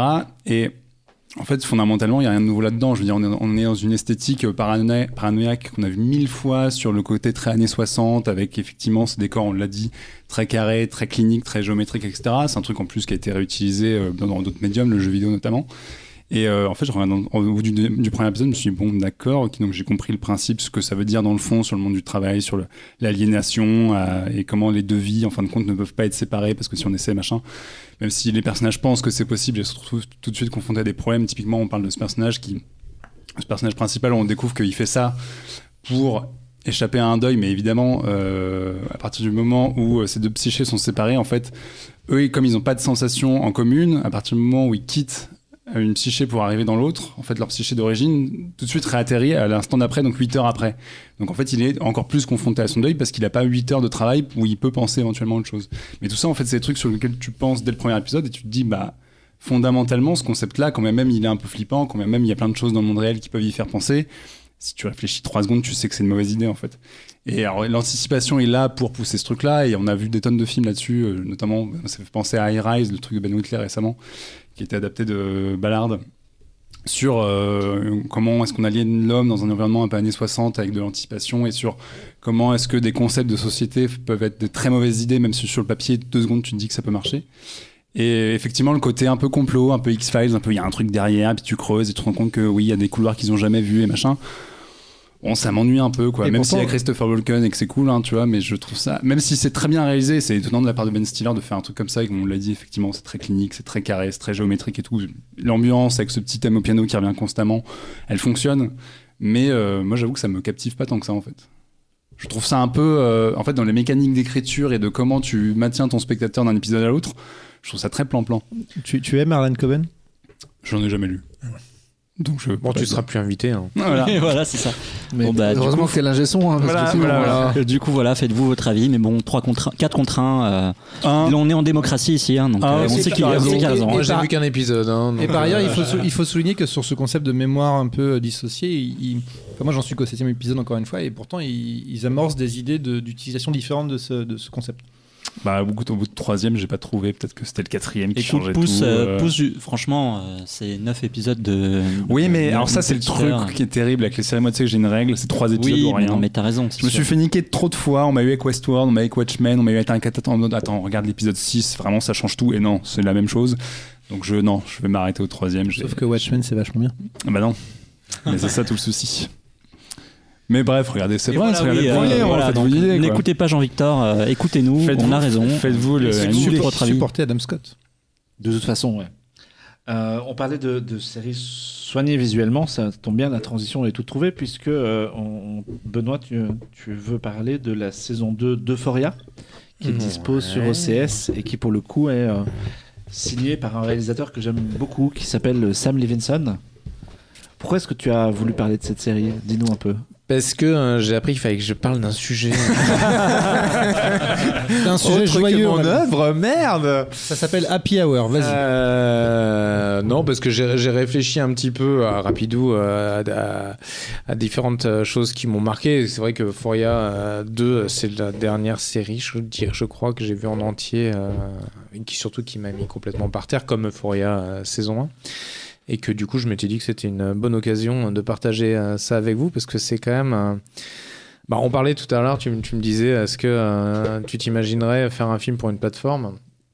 Quand je vois un- une série de la qualité d'Euphoria euh, en télé, je me dis c'est quand même ahurissant euh, ce qu'on ce qu'on valide aujourd'hui. hein. Enfin, quand c'est bien fait, parce qu'effectivement il y, a- il y a beaucoup de déchets. hein. HBO.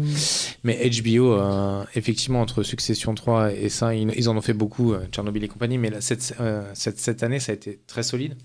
Et Euphoria, donc je sais pas si vous l'avez vu, donc. euh, Alors, nous, nous- Alexandre et moi, on l'a ouais, vu, on ouais. a- moi, j'ai fini la saison 2 hier à 1h du matin, pour te dire. Donc, euh, voilà.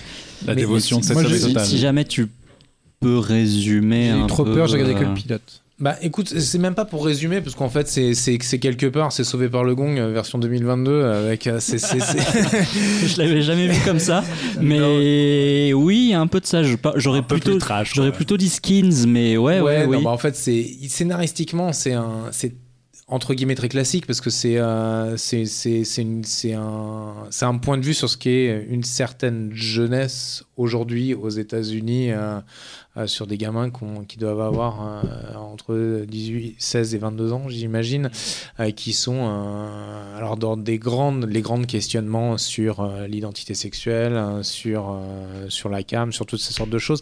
C'est moins scénaristiquement que je trouve la, série est très très bien menée, les personnages sont extrêmement bien écrits, que, que le projet, le, projet, le projet cinématographique, et j'utilise du coup le terme cinématographique, et je voulais surtout en fait parler de, la première, de la première scène du premier épisode, qui est quand même, je sais pas si vous l'avez bien en de tête, la saison 2 du de coup. la saison 2. C'est un, un- un flashback qui raconte l'histoire euh, de deux des personnages euh, qui, sont, euh, qui sont une sorte de, de- de fratrie. euh, qui sont une sorte de fratrie et dont du coup un des jeunes hein, qui parce que dans- dans- il était déjà dans la saison 1 il doit avoir 14 ans et c'est une sorte de gangster badass je sais Mm. pas où ils ont casté ce gosse hein. et ça raconte Le gamin H, c'est Euh, ça. alors, je- tu vois, H, le, le, Ouais, le si, je petit je me gamin. jamais euh, des noms, ouais. euh, mais c'est le petit, Le- petit petit gamin. gamin. qui a 14 ans Ouais, et qui, a- qui- qui- est H, tatoué, etc. Et cette, euh, et la, la- moi j'avais donc vu la saison 1 il y a deux ans, je j'avais gardé un gros souvenir. Le truc commence et je trouve que c'est, je parlais du premier plan de, de Severance tout à l'heure. Là, là, c'est un flashback qui raconte l'histoire de cette sorte de daronne hein, Mm. qui, qui, a- qui doit avoir 50-60 ans et qui, euh, qui, qui, fait de, bah, qui fait du deal de cam et qui Une embringue. espèce de baronne de la drogue. C'est ça, et qu'embringue ça. euh, deux gosses avec elle dans ses différentes deals de cam. Et c'est mais badass de ouf. Mais pas badass au sens, euh, au sens ça pète dans tous les sens. C'est-à-dire que c'est vraiment pour moi, c'est un mélange hein, entre ce qu'il y a de mieux chez Scorsese et ce qu'il y a de mieux chez Tarantino sur une scène. Et vraiment, cinématographiquement, c'est ouf. La, la DA est incroyable, la, lumière est incroyable. Ils, et ils reprennent, et c'est pour moi, il y a un digest de ce qu'a fait Tarantino ces, ces 20 dernières années, parce qu'ils reprennent, il y a cette musique, euh, je sais pas si vous vous souvenez, c'est une reprise de Don't Be Cruel qui est un classique de, de Elvis Presley, euh, qui est repris par un gars improbable des années 70 qui s'appelle Billy Swan, qui est une version ultra, ultra low tempo de Don't Be Cruel, donc qui a rien à voir avec ce qu'on voit, qui est d'une violence extrême. On est vraiment dans les affranchis. Et, euh, et d'un coup, j'ai l'impression de voir tout ce que j'ai le plus kiffé, kiffé quand Tarantino fait du Pulp Fiction. euh, Et là, je vois cette scène dans Euphoria 2 et je me dis, euh, waouh, on en est quand même là, quoi. Donc, je trouve ça super fort parce que euh, on- déjà, on n'a pas, pas l'habitude de voir une marraine de la drogue qui embringue des gosses mineurs dans l'histoire qui vont devenir eux-mêmes des parrains de la drogue alors qu'ils ont 14 ans sur cette musique euh, qui est complètement décalée. Et ça, il y avait un autre plan. Je trouve que tout ça synthétise un- un- une époque aussi qui est vachement intéressante parce que c'est vraiment très les affranchis. À un moment, on la voit rentrer euh, dans une sorte de pipe show, je crois. Et justement, il y a un- typiquement un, un vieux gars libidineux dégueulasse qui est en train de se faire tailler une pipe, justement. Et elle arrive, elle pousse la meuf et elle tire deux bastos euh, dans les cuisses du gars. Et du coup, le gars se retourne face caméra et il a le sexe face caméra, euh, il a une érection face caméra. Et chose qu'on ne voit jamais. Oui. Et qu'on commence à voir. Et ça, ça ouvre une deuxième Que, porte. que, que Foria avait déjà ouvert euh, dans, la, saison 1. Dans la euh, saison 1 qui était vachement Avec intéressante. une scène où on voyait, je crois, je sais plus, 32 tubs ou un truc Bah, comme ça. elle faisait ouais. tout un truc sur les dick pics et Mm. c'était vachement intéressant parce que sous, son côté un petit peu qu'on pourrait penser provocateur en fait qu'Euphoria c'est une vraie peinture de, de- de où on en est aujourd'hui hein, sur notamment sur sur l'image et sur sur les réseaux etc et la, la dick pic est quand même euh, effectivement tout le monde sait ce que c'est qu'une dick pic aujourd'hui dans la dans la dans la relation hein, sur les euh, sur les applis de rencontre et sur les mecs qui pensent que euh, pour séduire une femme il faut envoyer une photo de sa tub dans Euphoria ils, font effectivement 10 minutes sur euh, sur Zendaya. En plus j'adore je trouve Zendaya c'est fabuleux parce que c'est vraiment une icône Disney qui, a- qui, arrive à se à se à, devenir un caméléon à se tracher totalement et qui fait une sorte de, de présentation PowerPoint sur sur ce qu'est une dick pic et sur pourquoi en fait c'est dégueulasse. Parce que la plupart des des, des bites qu'on envoie bah, elles sont elles sont moches elles sont sales elles sont sans qu'il y ait de la maladie vénérienne derrière etc donc sous ce côté un peu gratuit ben d'un coup en fait on est dans un vrai dans une vraie approche de, ce que c'est réellement qu'une dick pic. Et donc, euh, dans cette scène hein, de, cette introduction de, de Foria 2, où d'un coup on se c'est là qu'on se rend compte qu'on n'a pas l'habitude, hormis dans le cinéma porno, de voir un mec qui se prend deux balles dans les. Parce qu'il y avait ça dans, chez Scorsese, euh, moi, ça, pour le coup, ça m'avait vachement gêné dans Casino, où euh, je sais pas si vous vous souvenez, en Casino, systématiquement, euh, les mecs se font tailler des pipes. Mais c'est vraiment. euh, on n'est même plus dans le sexe, on est dans, dans un truc de. Il y a Joey Pesci, à un moment, il chope Sharon Stone, et il prend la tête, bam, bam, la pipe, la pipe, la pipe. Comme si c'était. bah, une esthétisation un peu chelou de ce truc-là. Et, euh, et évidemment, ça c'est aussi un fait très connu, hein, la- le sexe mas- masculin, quand il est vu déjà pas en érection, c'est ultra préjudiciable par rapport euh, au CSA. Aux États-Unis. Même en France. Ouais, en France, ouais. En érection, euh, c'est interdit au moins de 18 ans. Alors que Foufland, on peut y aller tranquillou. Dans les bronzés, on peut montrer des chattes. hein, C'est vraiment rigolo parce que c'est entre nous. Et en fait, rien que pour ça, moi je dis putain, ça fait du bien de voir en ce moment des séries. On parlait de Disney Plus aussi parce qu'il y a eu euh, Pam and Tommy. Ouais. euh, où il y a quand même une scène où ça dure, je sais Oui. pas, 5 bonnes minutes il où il, parle à sa il parle à tub. sa tub. Oui, mais elle parle. Et, et ça, je me dis, ce qui est cool, alors d'aucuns diront, euh, on n'a pas d'envie envie de voir un festival de tub. Ouais, mais il va peut-être falloir passer par ça, ça change en fait. pour juste dire, on va, on va arrêter avec le côté euh, banalisation, euh, parce que la banalisation, depuis 15 jours, on en a beaucoup parlé, parce qu'il y a la banalisation dans les extrêmes, mais aussi cette, cette banalisation de la, la sexualité féminine en tant qu'objet, en tant que c'est facile, etc. Et d'un coup, on se rend compte que c'est peut-être ben, de la même façon que voir des femmes, ça paraît très naturel, nu. D'un coup, voir un gros gars libidineux, dégueulasse, avec euh, la teub en érection, qui a deux balles dans, dans, dans, dans les genoux, c'est gênant. Tiens, c'est marrant, pourquoi? Et, euh, et là, il le joue dans un code très, très gore du truc. Mais il y a une autre scène ultra émouvante, pour le coup. Euh, je vais pas... Je, je sais pas si ça spoil un petit peu du... Donc je sais pas si je peux en parler. Mais en- donc je parlerai pas du pourquoi, mais à un moment, un des pères se retrouve dans son salon euh, et euh, il, va, il va invoquer une sorte de réunion familiale pour s'engueuler avec sa famille, enfin pour dire en gros ça va pas. Il va pisser autour de lui et il va avoir une grande conversation, euh, la tub à l'air. Il garde sa tub à l'air et le comédien fait sa conversation, la tub à l'air.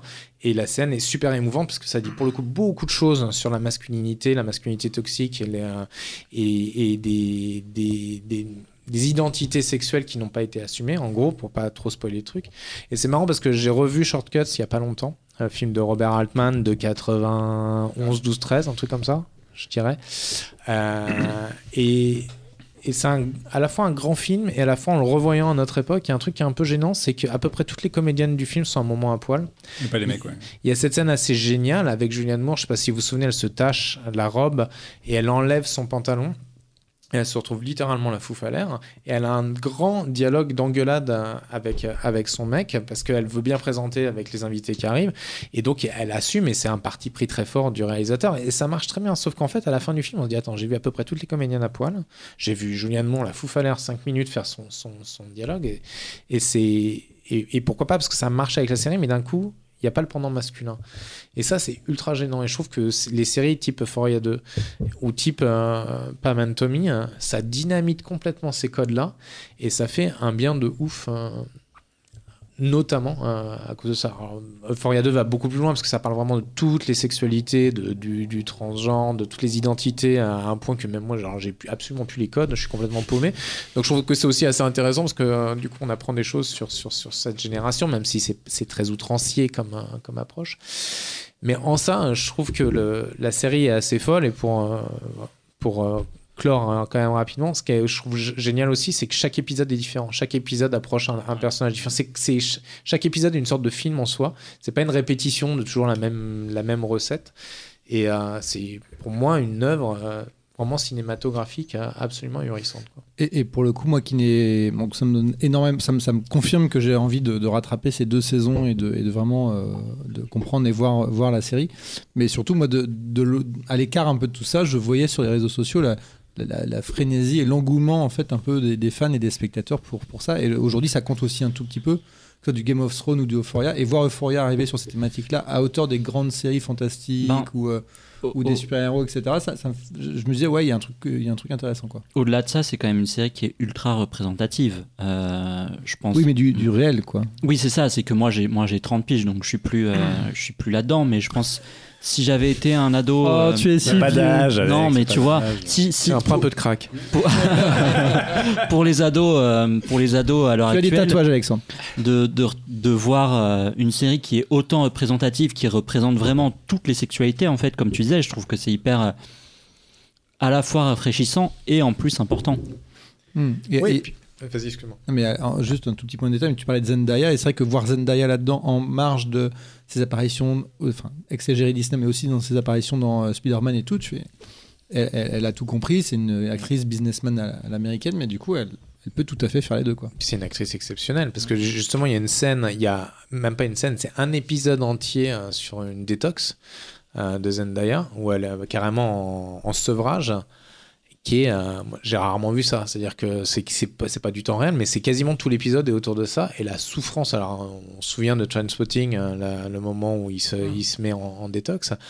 Pour moi, elle, elle, est- elle, est- elle efface complètement Transpotting parce que c'est en plus c'est filmé de façon réaliste. Il y a vraiment une scène au tout début où elle est, euh, elle essaye d'ouvrir un, je sais plus ce qu'elle essaye d'ouvrir un truc de bouffe ridicule. Un, un truc complètement con, un un bonbon, bonbon. créma, un créma, Ouais. un Et elle- truc genre créma, elle y arrive pas. Elle y arrive pas et ça, ça dure 5 minutes, c'est deux plans, c'est pas du tout l'esbrouf de mise en scène et c'est juste elle hein, qui tremble dans tous les sens et qui est en, qui est en souffrance, qui est en larmes, mais pas en larmes pathos, en, en- son corps répond plus.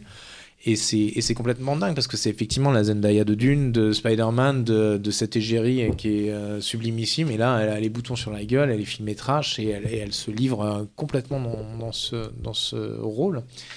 Et euh, ouais, c'est ultra marquant parce qu'il y a aussi un côté très esthétisant dans, dans Euphoria. Donc on pourrait dire attention hein, de pas rendre glamour ce côté déglingue parce que c'est vrai que bon, ces, ces jeunes, ils Bah, sont quand même habillés. euh, C'est c'est vrai, façon, c'est vrai euh, qu'il y a eu quand même, bon, un peu bêtement, mais quelques critiques sur les réseaux sociaux qui disaient un peu, ok, euh, Euphoria, ça rend la drogue cool. Moi, Putain, franchement, j'ai pas descente envie, quoi. enfers. Mais euh, non, bah pour moi pas plus que Trainspotting. C'est-à-dire qu'il y a un moment, ça montre le côté cool. C'est toujours pareil. Ça montre, c'est comme Scorsese, ça montre l'ascension et ça montre la chute, quoi. Et quand tu vois la chute, tu dis bah ouais, en fait la descente, elle est quand même ultra violente.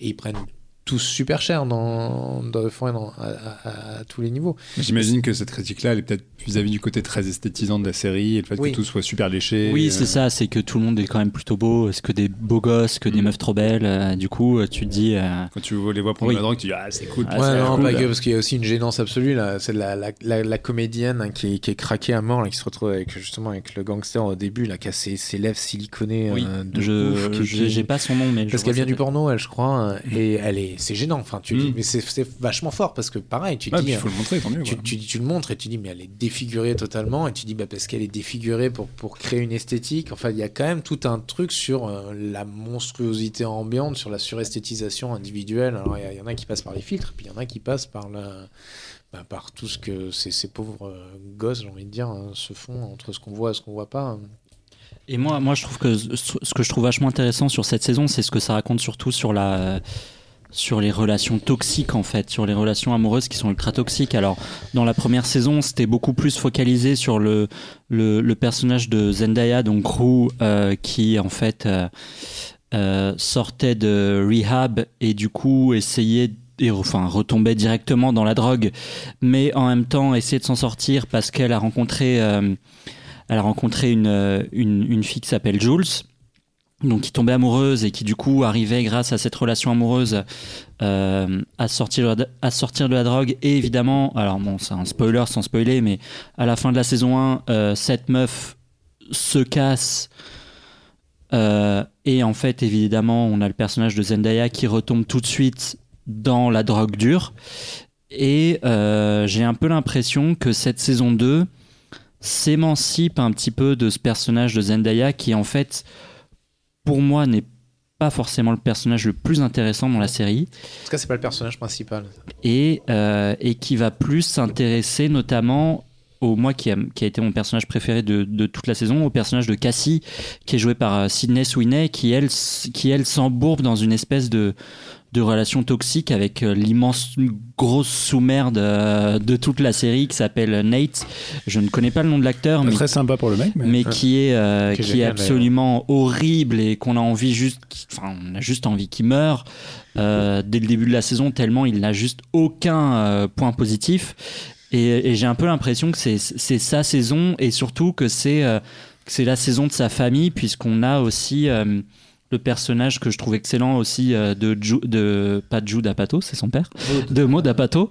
Euh, Lexi qui va monter toute une pièce de théâtre autour de côté méta est fou aut- quoi. autour de, de l'histoire avec ses potes et qui va raconter en fait finalement en un épisode toute l'histoire de Foria euh, résumée et je trouve que c'est assez intéressant de voir la tournure que prend cette série qui va presque finalement laisser Zendaya de côté même si évidemment c'est toujours elle la narratrice mais euh, qui va euh, faire vraiment plus de place à ses personnages Ouais, complètement, c'est vraiment choral. Chaque personnage a vraiment une courbe qui est, euh, qui est vachement bien dessinée. Et moi, je- tu parlais de Nate, mais donc le père dont je parlais, hein, qui, qui pisse euh, sur sa famille. joué par le docteur Glamour de Grey's Anatomy n'oublions pas Il est incroyable ce personnage, il est absolument génial. Et donc voilà, sans spoiler, mais euh, toute, toute, euh, toute l'histoire et toute la scène sur un revival in excess, enfin sur un morceau d'in excess euh, qui est, ouais, ouais.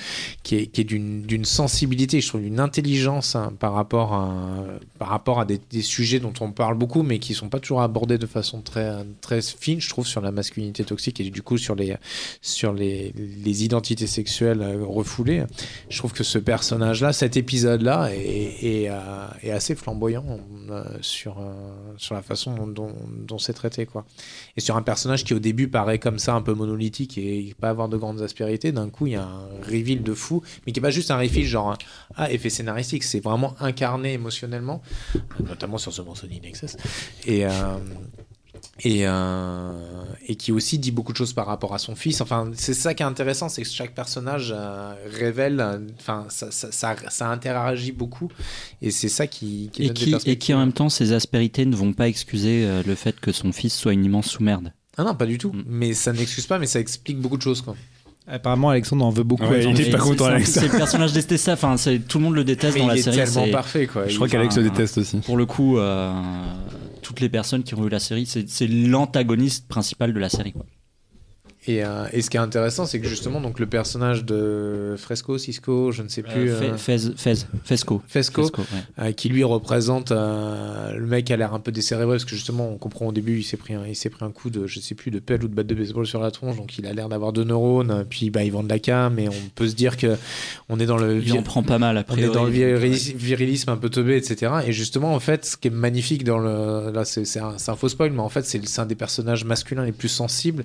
Et dans, sa, dans son innocence, on retrouve pas le côté Forrest Gump, mais il y, a un- il y a un côté très pur chez ce personnage ultra. Et, du coup, ils font naître une histoire avec. euh, Lexi. Lexi, voilà, je suis vraiment pas bon sur les noms, mais euh, qui est ultra euh, touchante et émouvante, et justement, no- notamment en miroir avec ce Nate qui est le beau Ouais. gosse. Alors, effectivement, le mec est magnifique, etc., et qui est magnétique, et, Mm. mais qui est d'une toxicité à, toute épreuve. En tout cas, ce que je trouve intéressant, c'est que cette série qui joue sur ce qu'on pourrait penser être des stéréotypes, finalement, est vachement, euh, vachement fine et, euh, vachement euh, subtile sur, sur ses différentes personnalités. C'est franchement, je pense que c'est vraiment une grande série. Je suis très très curieux de voir la saison 3 et où est-ce qu'ils vont aller avec tout ça. Et on va tout doucement arriver à la fin de ce podcast, mais comme on en a l'habitude, on va terminer l'émission par du bon son, Oh oui. puisque Jack White revient. Et Jean-Victor. Alors moi je ne reviens pas, j'étais toujours là, mais oui, euh, Jack White revient. Euh, il est- tout à l'heure on parlait justement d'un artiste qui, d'un artiste qui vient d'il y a 20 ans et qui euh, en sont à faire des best-of. Bah, moi je vous parlais d'un artiste qui justement n'a jamais regardé un... Wow. Wow Non, Je dis ça en plus, ils ont fait un best-of avec les White Stripes, mais c'est un groupe qui existe plus depuis 10 ans, donc ça va. Euh, on va parler de Jack White. Et Jack White, euh, si ça vous dit rien en premier abord, sachez que vous avez forcément entendu un de ses morceaux, puisque cet homme euh, a participé à- avec euh, son ex-femme à un groupe Exactement. Un groupe euh, qui a existé entre les années, enfin, durant les années 2000, qui s'appelait White Stripes, où ils ont fait ce qu'on peut peut-être estimer comme étant le plus gros hymne rock de ces 30 dernières années assez facilement, à savoir Seven Nation Army.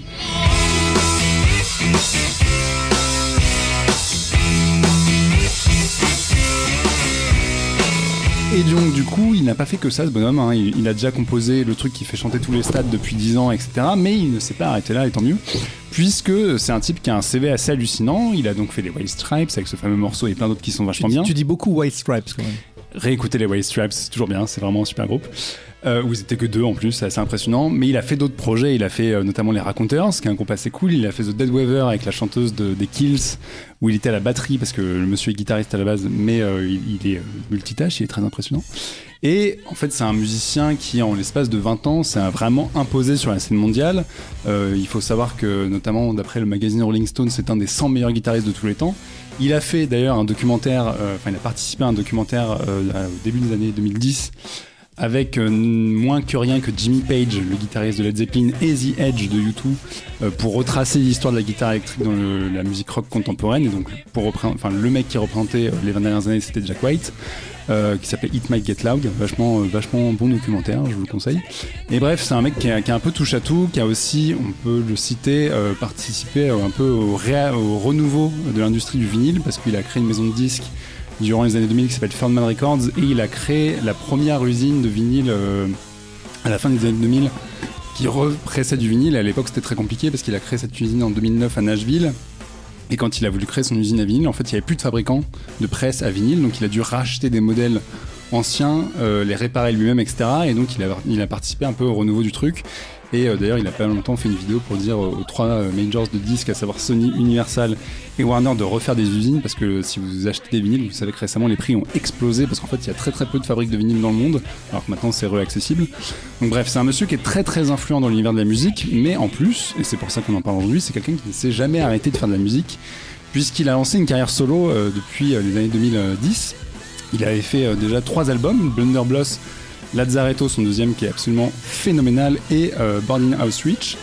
Les deux premiers albums en fait étaient connus parce que, enfin, marché parce qu'on retrouvait la formule de Jack White sur les White Stripes, à savoir des riffs qui sont hyper percutants et assez simples, mais avec une efficacité assez, euh, assez littérale, comme sur le fameux morceau Seven Nation Army. Et donc le mec était encore célébré, sauf que quand le troisième album House Reach est sorti en 2016-2017, il y a eu un espèce de gros blocage dessus parce que le mec partait dans une espèce d'expérimentation totale. Il prenait tous les genres qu'il aimait, il les mélangeait, ça partait dans tous les sens et euh, il y a plein de gens qui se sont dit ok le mec nous a perdu et euh, on était resté sur ça. Et du coup Jack White euh, est de retour cette année avec deux albums et moi je suis venu pour vous parler du premier qui s'appelle Fear of the Down qui est sorti il y a très peu de temps, il y a deux semaines et euh, le deuxième sortira en juillet. Et donc le premier, l'idée, c'est vraiment d'y aller à fond les ballons, euh, comme le prouve le premier morceau qui s'appelle Taking Me Back, où on retrouve tout ce qu'on connaît de Jack White et tout ce pour quoi on l'aime, à savoir un riff monstrueux, c'est que le mec a une pédale fuzz qu'il a mis à 400%, il a décidé de péter le mur du son avec le son de sa gratte, c'est assez simple, la rythmique est assez, fa- le riff est assez facile, mais en même temps, il arrive à construire 4 minutes de suite qui sont folles parce qu'il entrechoque justement ce riff de guitare assez basique et son chant qui est vraiment très criard avec des sons électro qui partent dans tous les sens, etc. Et mine de rien, même si la base du morceau est simple et on voit sur quoi il est parti vraiment son gimmick de base, il arrive à élaborer un morceau qui en fait est un peu surprenant, qui par, qui par moments prend des, des abords assez bizarres.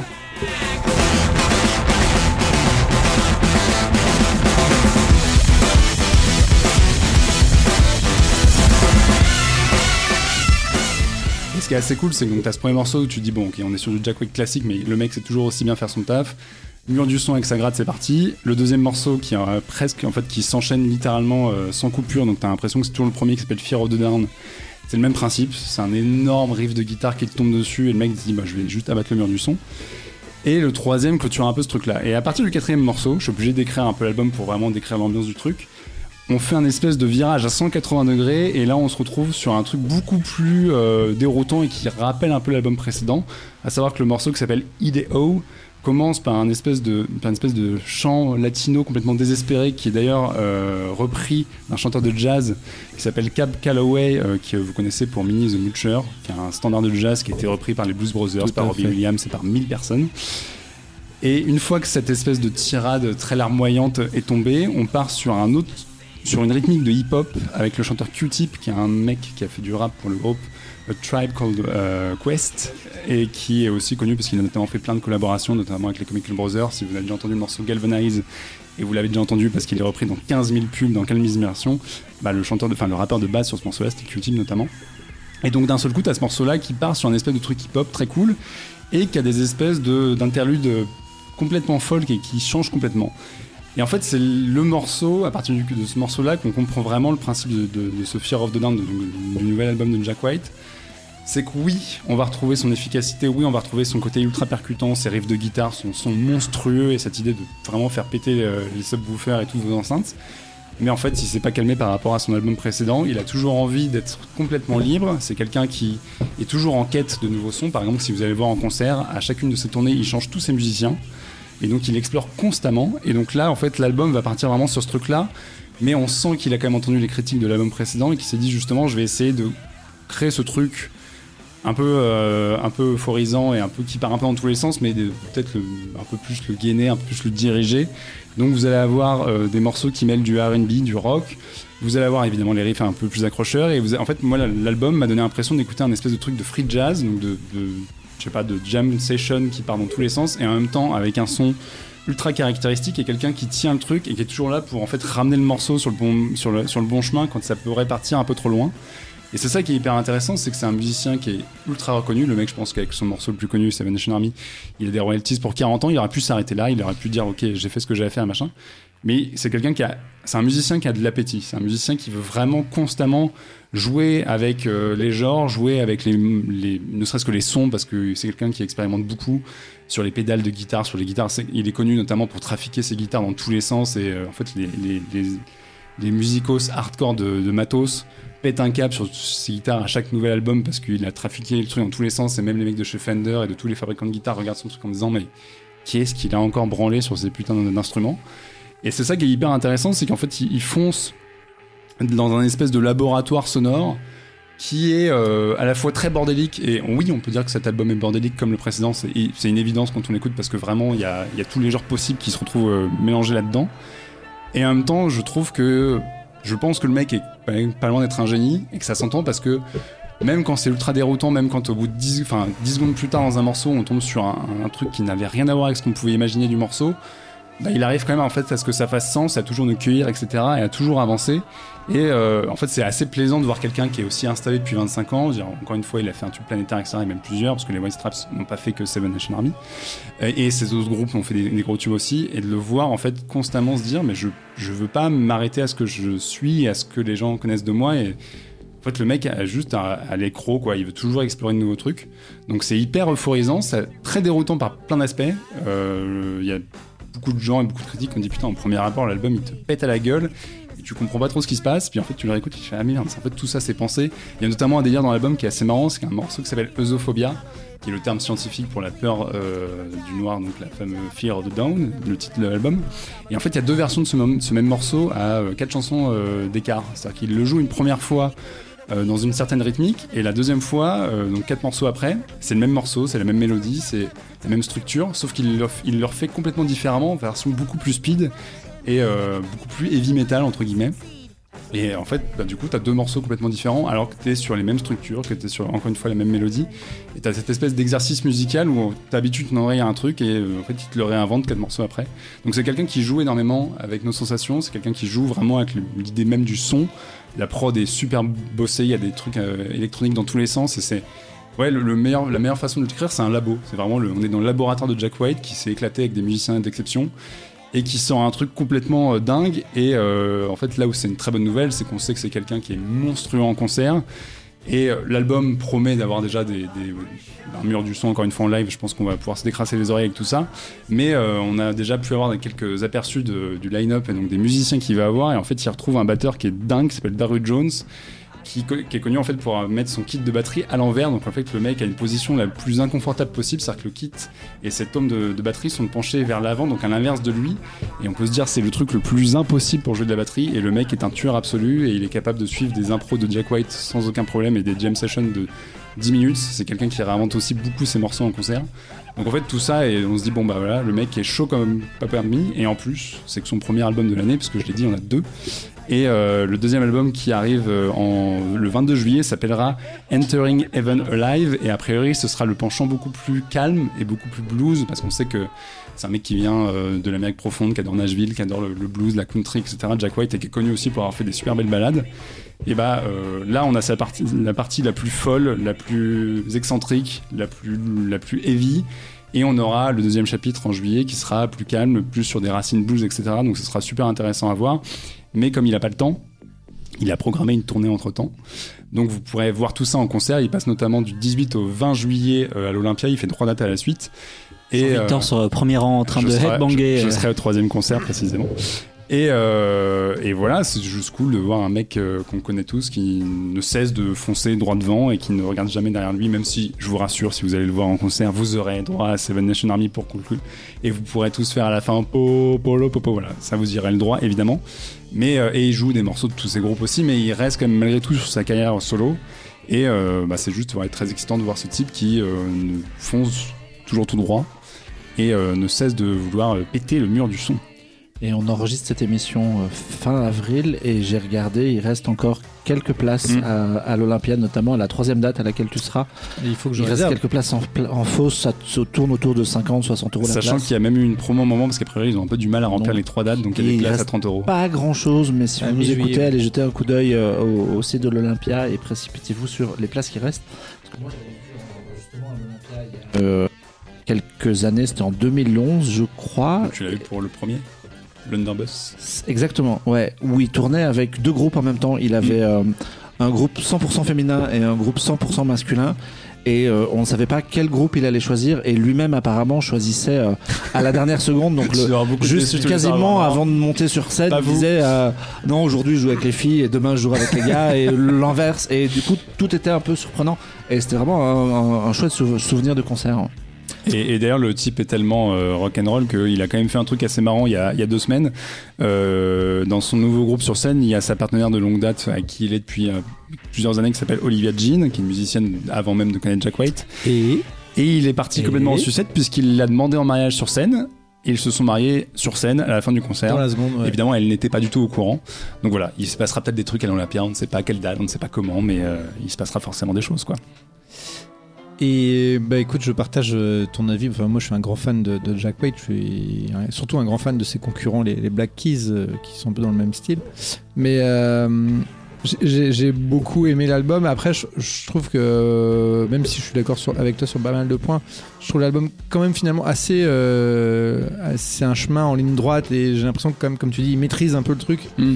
Et, et au milieu, il y a ce morceau avec Q-Tip, et je suis très curieux parce que je trouve vraiment que c'est un morceau qui détonne par rapport au reste pour le coup. Euh, Bah, c'est le moment de qu'on fait beaucoup de- dit, euh, Non mais ce qu'on fait beaucoup de rockers depuis, ça, depuis 20 ans, d'inviter des gens du rap et de faire des trucs un peu hip-hop euh, au milieu, etc. Avec du blues dedans, etc. Et, et je trouve le- autant l'album assez criard, nerveux, très très très très rock. Et au milieu, il te pond un truc qui est très cool aussi, mais qui, qui est une espèce de pause comme ça. Et je, je trouve ça assez, assez curieux, ouais. curieux, c'est le mot. Ouais, moi ça m'a pas mal dérouté aussi. J'ai vachement accroché aux, aux trois premiers morceaux qui sont vraiment très rock, qui s'enchaînent en plus. Qui s'enchaînent en plus, qui s'enchaînent en plus vraiment très bien. Et je me suis lancé, j'étais parti dans un truc et Commencer à taper les murs et tout. ouais, et le quatrième arrive et c'est pas du tout ça et ça m'a sorti, ça m'a sorti. Je- qu'est-ce que je suis en train d'écouter en fait? Et c'était un peu bizarre. Et comme tu dis, je pense qu'il faut que je le réécoute parce que vraiment je reste bloqué sur la différence entre euh, ces trois premiers morceaux et la la suite de l'album. Il y avait une telle continuité en plus. Moi, j'aime vachement, vachement ça, les, les albums qui sont de vraies qui histoires et suivent, qui ouais. se suivent et euh, qui racontent quelque chose. Là, il y avait, il y avait ça. Et puis, je suis un peu euh, resté. su- Un, un peu tombé sur, sur. Ouais, voilà. Et j'ai envie de, de- de le réécouter pour me l'approprier, mais. euh, Peut-être que je jetterai un œil à ces places de concert. Et, et question, euh, qu'est devenu euh, Meg? Eh ben, on sait pas trop parce qu'elle, pour le coup, euh, c'est vrai qu'elle a un peu disparu de la surface. euh, Sachant que ce qui est marrant avec les White Stripes, c'est que ça a toujours été le, truc de dire que oui, Jack White c'est un génie, c'est un mec qui, qui est un musicien hors pair.